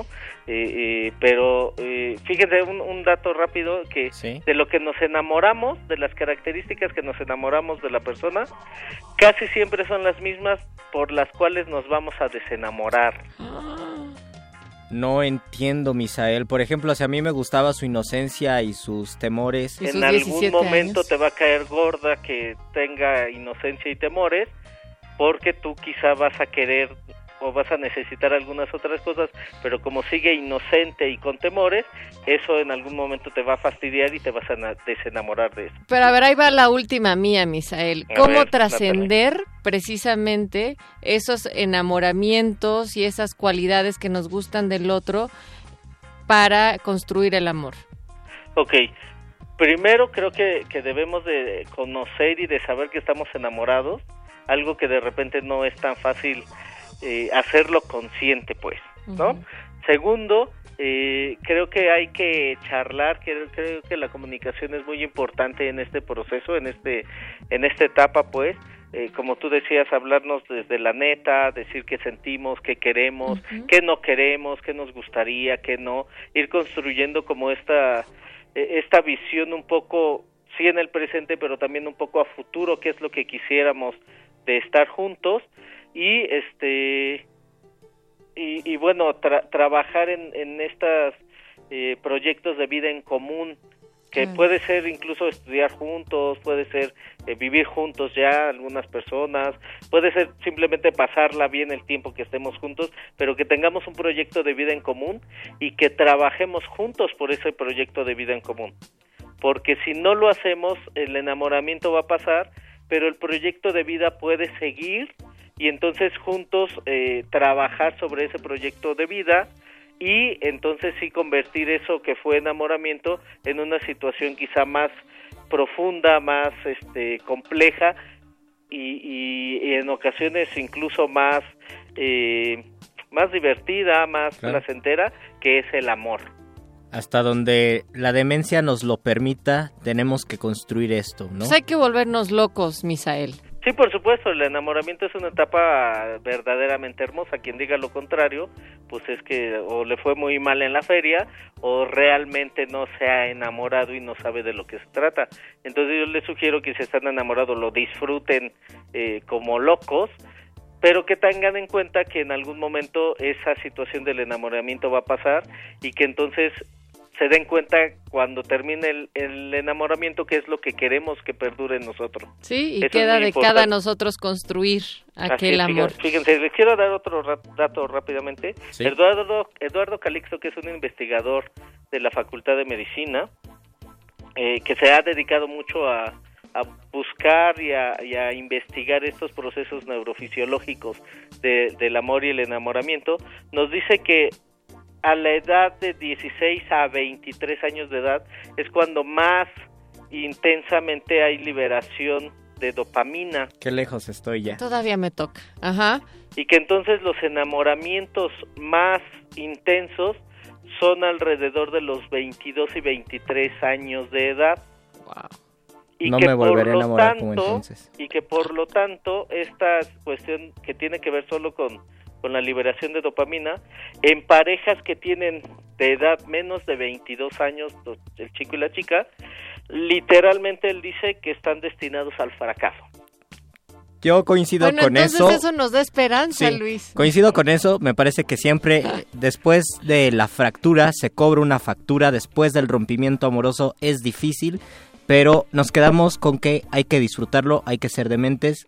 Misael, muchísimas gracias por tu Hombre, gracias a colaboración. ustedes y, y, pues por acá andaré cuando me vuelvan a invitar. Claro que saludo a todos los radioescuchas. Saludos, Misael Gracias. Rojas Salinas. Él es sexólogo, educador sexual, también por el Consejo de Calificación Profesional, CAPSEX. Vamos a escuchar una rolita. yo he de decir, Luis, que Sí. esta noche me sorprende que vengo más... em, ¿Enamorada? Más enamorada que tú esta noche. Y para ti va esta canción porque dices que el amor apesta. Love Sucks, The Addicts.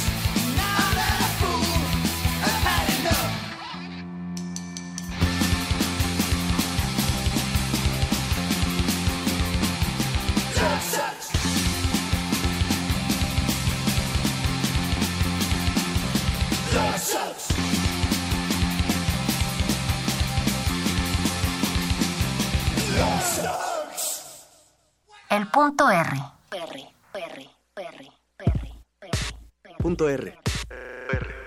Radio Sutra. Ra- ra- ra- Radio Sutra. El fin del amor. amor.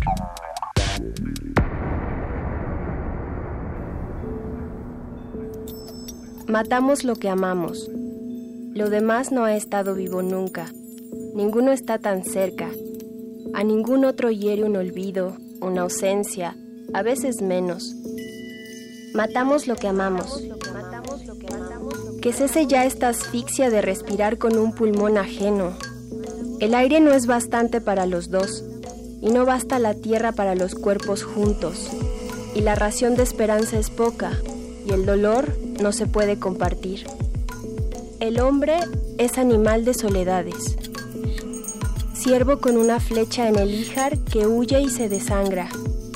Ah, pero el odio, su fijeza insomne de pupilas de vidrio, su actitud que es a la vez reposo y amenaza.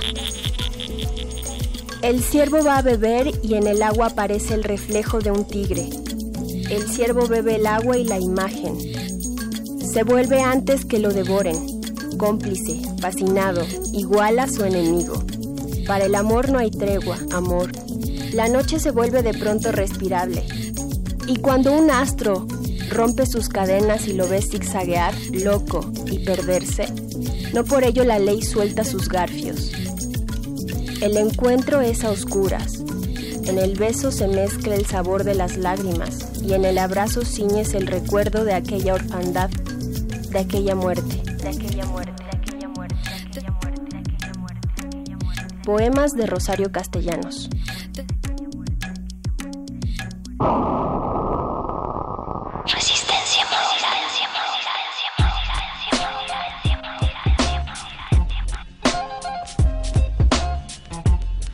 Para el amor no hay tregua, amor, es lo que dice Rosario Castellanos en este Radio Sutra.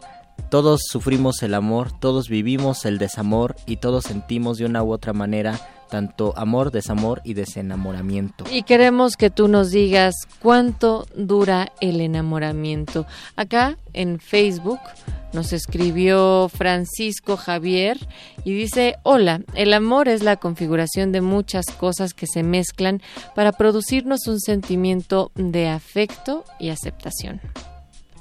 Yo lo, yo lo creo. Escríbanos también en Twitter, estamos arroba R modulada y entre el amor y el desamor llegan también muchas maneras de, pues incluso de retratarlos y por eso invitamos a Rafa. Y maneras esta de noche. manifestarlo no solamente porque, porque, vamos viene al de cine retinas. con el enamorado, ¿no? Sí, va- ah, claro, el cine también es uno de los espacios eh, pues más comunes de ligue. Rafa Paz, bienvenido a Punto R. Yo llevo enamorado del cine como. O sea, tú ibas 26 con, tú ibas con la chica Qué mal que y te enamorabas de la- del cine y no de la chica, algo así. Mm, ¿Cómo? O sea, tú, tú salías con una chica, iban al cine y en lugar de enamorarte de la chica te enamorabas del cine y de todo. Bueno, yo iba enamorado al cine. Ah, ya. En realidad, este, creo que eh, las mujeres que han pasado por mi vida la pasan un poco mal, precisamente por eso. O sea, tú sí vas al cine a la ver la película. Digamos que si hay que ordenarlo. románticos Yo voy al cine, Sí. luego veo básquetbol, respiro y después va la chica. Ay. Hijo, Entonces, Rafa, qué híjole. mal, qué mal, ¿eh? No, no, no, me parece que tú, sí, uh, hasta me toques así. Ahorita, ese Hay va a que ser tener- para otro tema. Hay que tener prioridades en la vida. Pero No por eso Rafa tiene un programa de cine. A ver, Rafael, cuéntanos cuál es la recomendación de hoy más que tus prioridades, porque ahí Cuando- ya empezamos mal. Cuando me dijeron que había que elegir una película sobre desamor, obviamente hay como todo un torrente. O de cuánto dura el amor. o de cuánto dura el amor, hay todo un torrente de películas Tema que universal. se, ajá, que se pueden adaptar muy bien a la temática, pero se me ocurrió que, y digo, pensé en Eterno Resplandor de una mente sin recuerdos, Uf, los dramas caseros de Bergman, este, bueno, no, o sea, hay así sí, un sinfín de películas. Ojalá pero- fuera real esa película de Eterno Resplandor. Ojalá no. Ojalá no. no, es horrible. ¿Por qué? Que La peli, olvidar no. es hermoso. Sí, pero no vamos a hablar de esa película, sino se nos va a acabar Ok, el tiempo. bueno, dale. Justo eh, hace un año se estrenó una película donde dicen que para enamorarse solo necesitas 45 días. Y si no lo logras en ese tiempo, no lo vas a lograr después. Ok. Bueno, los científicos. Me lo hubieras dicho hace dos meses, Rafa. No, a- algunos dicen que solamente te toma un par de segundos. Puede ser, puede ser, pero eh, en La Langosta, que es la última película, la película más reciente que hizo Yorgos Lantinos, que es un director griego, eh, es un universo donde los solteros tienen, se ven forzados a ir a un hotel y tienen 45 días para enamorarse. Aquellos que no lo logren se convierten en animales. La película se llama La Langosta porque Pero si uno se enamora también se convierte en animal. No, déjame terminar, Luis. Ok, ok. no es cierto. Eh, pero bueno, el chiste es que el protagonista decide convertirse en una langosta si no logra su objetivo. Eh, hay hombres y mujeres en el hotel, hay este, se puede juntar con otros hombres o con otras mujeres, en realidad es eh, irrelevante. El chiste es que tienen 45 días para enamorarse, entonces Lantinos es tiene una visión bastante negra del asunto. Eh, hay gente que con tal de no sentirse sola intenta fingir ese enamoramiento. Hay otros que están tan desesperados que hacen lo que sea con tal de enamorarse. Y hay, hay personas que simplemente... ¿Cómo qué? Hay una señora, por ejemplo, que es este de las habitantes del hotel, que a todo mundo le ofrece galletas con tal de que vayan a su cuarto a tener sexo con ella. Suena Pero bien. todo el mundo la batea aun cuando las galletas parecen que están ricas. Entonces, a veces pasa. Y hay otras personas que no están este, destinadas a, a enamorarse nunca, ¿no? Y que viven fuera del hotel. Yo no y nací que para viven- amar, como decía Juan Gabriel. justo y que eh, dentro de esta comuna que existe afuera de, de la sociedad del hotel eh, no se pueden ni tocar no se pueden eh, no pueden tener contacto físico o platicar entre ellos porque son como guerrilleros antisistema amoroso. Entonces creo que eh, pues entrar a ver la película una película como La Langosta aunque Bartolomé del Mar que no nos está escuchando dice que sea cine pusilánime pues sí te deja como un poco devastado, ¿no? Porque aun cuando te enamores es muy posible que, que no pase nada en tu vida. Y también es muy probable que en tu vida te enamores, ¿no? O sea, no hay forma de quedar como satisfecho porque justo como decía Misael en su llamada, el, el amor es algo pasajero y que necesita que se construya poco a poco todos los días. Y, y el, el hecho de que sientas como algo muy espontáneo no quiere decir que vaya a funcionar para toda la vida. Y que no tendría por qué o sea, que funcionar tampoco. Es decir, eh, estas breves pero también intensas sensaciones que nos hacen efervecer por dentro y también a veces hasta por fuera del cómo irradiamos hacia el mundo, pues no tendría por qué tampoco ser permanente porque somos seres cambiantes y en este sentido todo lo demás va fluyendo. Resistencia Justo. modulada, recuerda justo que la pregunta, bueno, ya, ya escuchamos la recomendación de Rafa Paz, muchas gracias, Pis, y ahora vamos a escuchar las historias que ustedes nos escriben a contacto arroba resistenciamodulada.com a través de nuestro melisorbo. Punto R. ¿Cuánto dura el amor? Bueno, ojalá que Roberta no me esté escuchando. Llevamos casi 20 años de casados y si me preguntan en qué momento acabó nuestro amor, yo les diría que, aunque suene absurdo, fue cuando compramos a Chubaca. Nuestro primer cachorro. Nos conocimos en un grupo de fans de Star Wars. Todo esto mucho antes de que existiera Facebook o alguna otra red social de este tipo. Yo tenía 25 y ella 19. Cuando Roberta empezó a formar parte del club Una Nueva Esperanza, yo estaba a punto de convertirme en Stormtrooper. Por fin dejaría de ser el tímido Wookiee adolescente a quien nadie hacía caso. Me sentía seguro y fuerte. En esa primera reunión intercambiamos un par de tarjetas del álbum El ataque de los clones. Yo lo tenía casi lleno, así que no me costó trabajo obsequiarle algunos tesoros, como la 201 de Luke Skywalker o la 501, el holograma de R2D2. Así nació nuestro romance. Nunca antes había conocido a una chica tan entusiasmada con los mismos hobbies que yo tenía. A los siete meses de conocernos, nos hicimos novios y un año después nos casamos. Pensé que Roberta sería el amor de mi vida, pero todo comenzó a cambiar cuando dijo que quería tener hijos. A mis 29 años yo tenía un trabajo, pero no uno con el que pudiera dar de comer a una familia. Aunque dicen por ahí, donde comen dos, comen tres. ¿Será? Yo para salirme del pedo mejor le compré un perrito. Le llamamos Chubaca, por obvias razones. Después vino Dart, quien tuvo cachorros con una perrita callejera. De ahí adoptamos a Lucas y a Leia. Como mi mujer es muy consentidora, ni siquiera dejaba que los perritos durmieran en la sala. Comenzaron a entrar al cuarto y a dormir en la cama. El espacio entre los dos nos alejaba. Dejamos de tener sexo, de abrazarnos por las noches y de darnos arrumacos. Ahora pienso que si hubiéramos tenido hijos, por lo menos ellos sí tendrían su propio cuarto. Cuarto. Cuarto.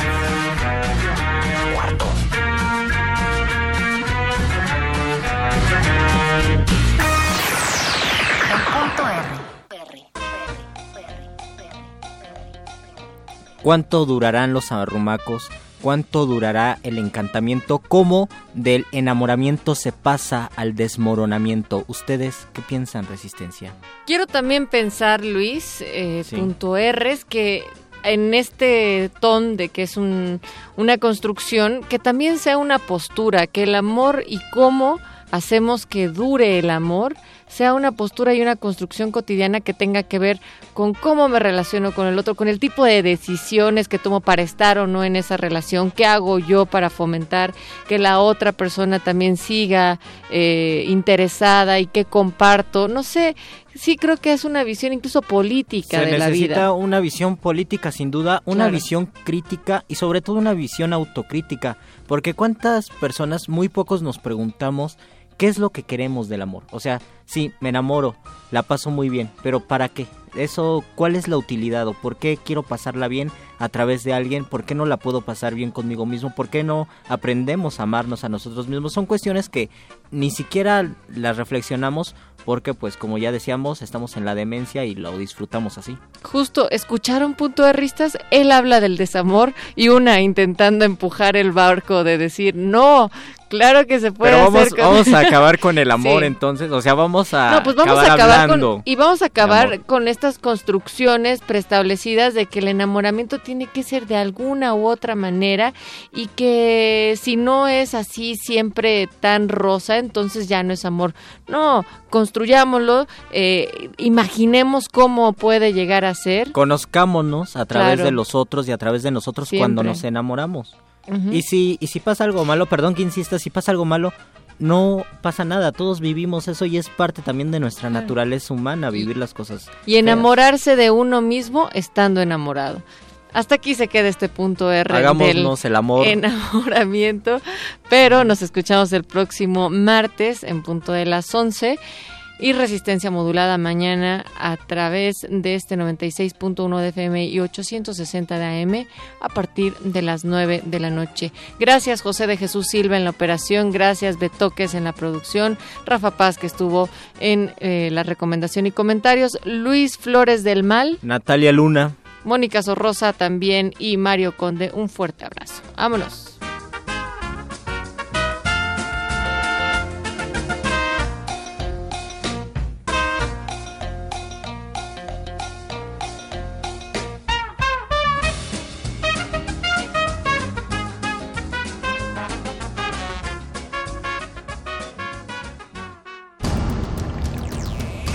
Resistencia Modulada es una coproducción del Fondo Internacional para la Promoción de la Cultura de la UNESCO y Radio UNAM.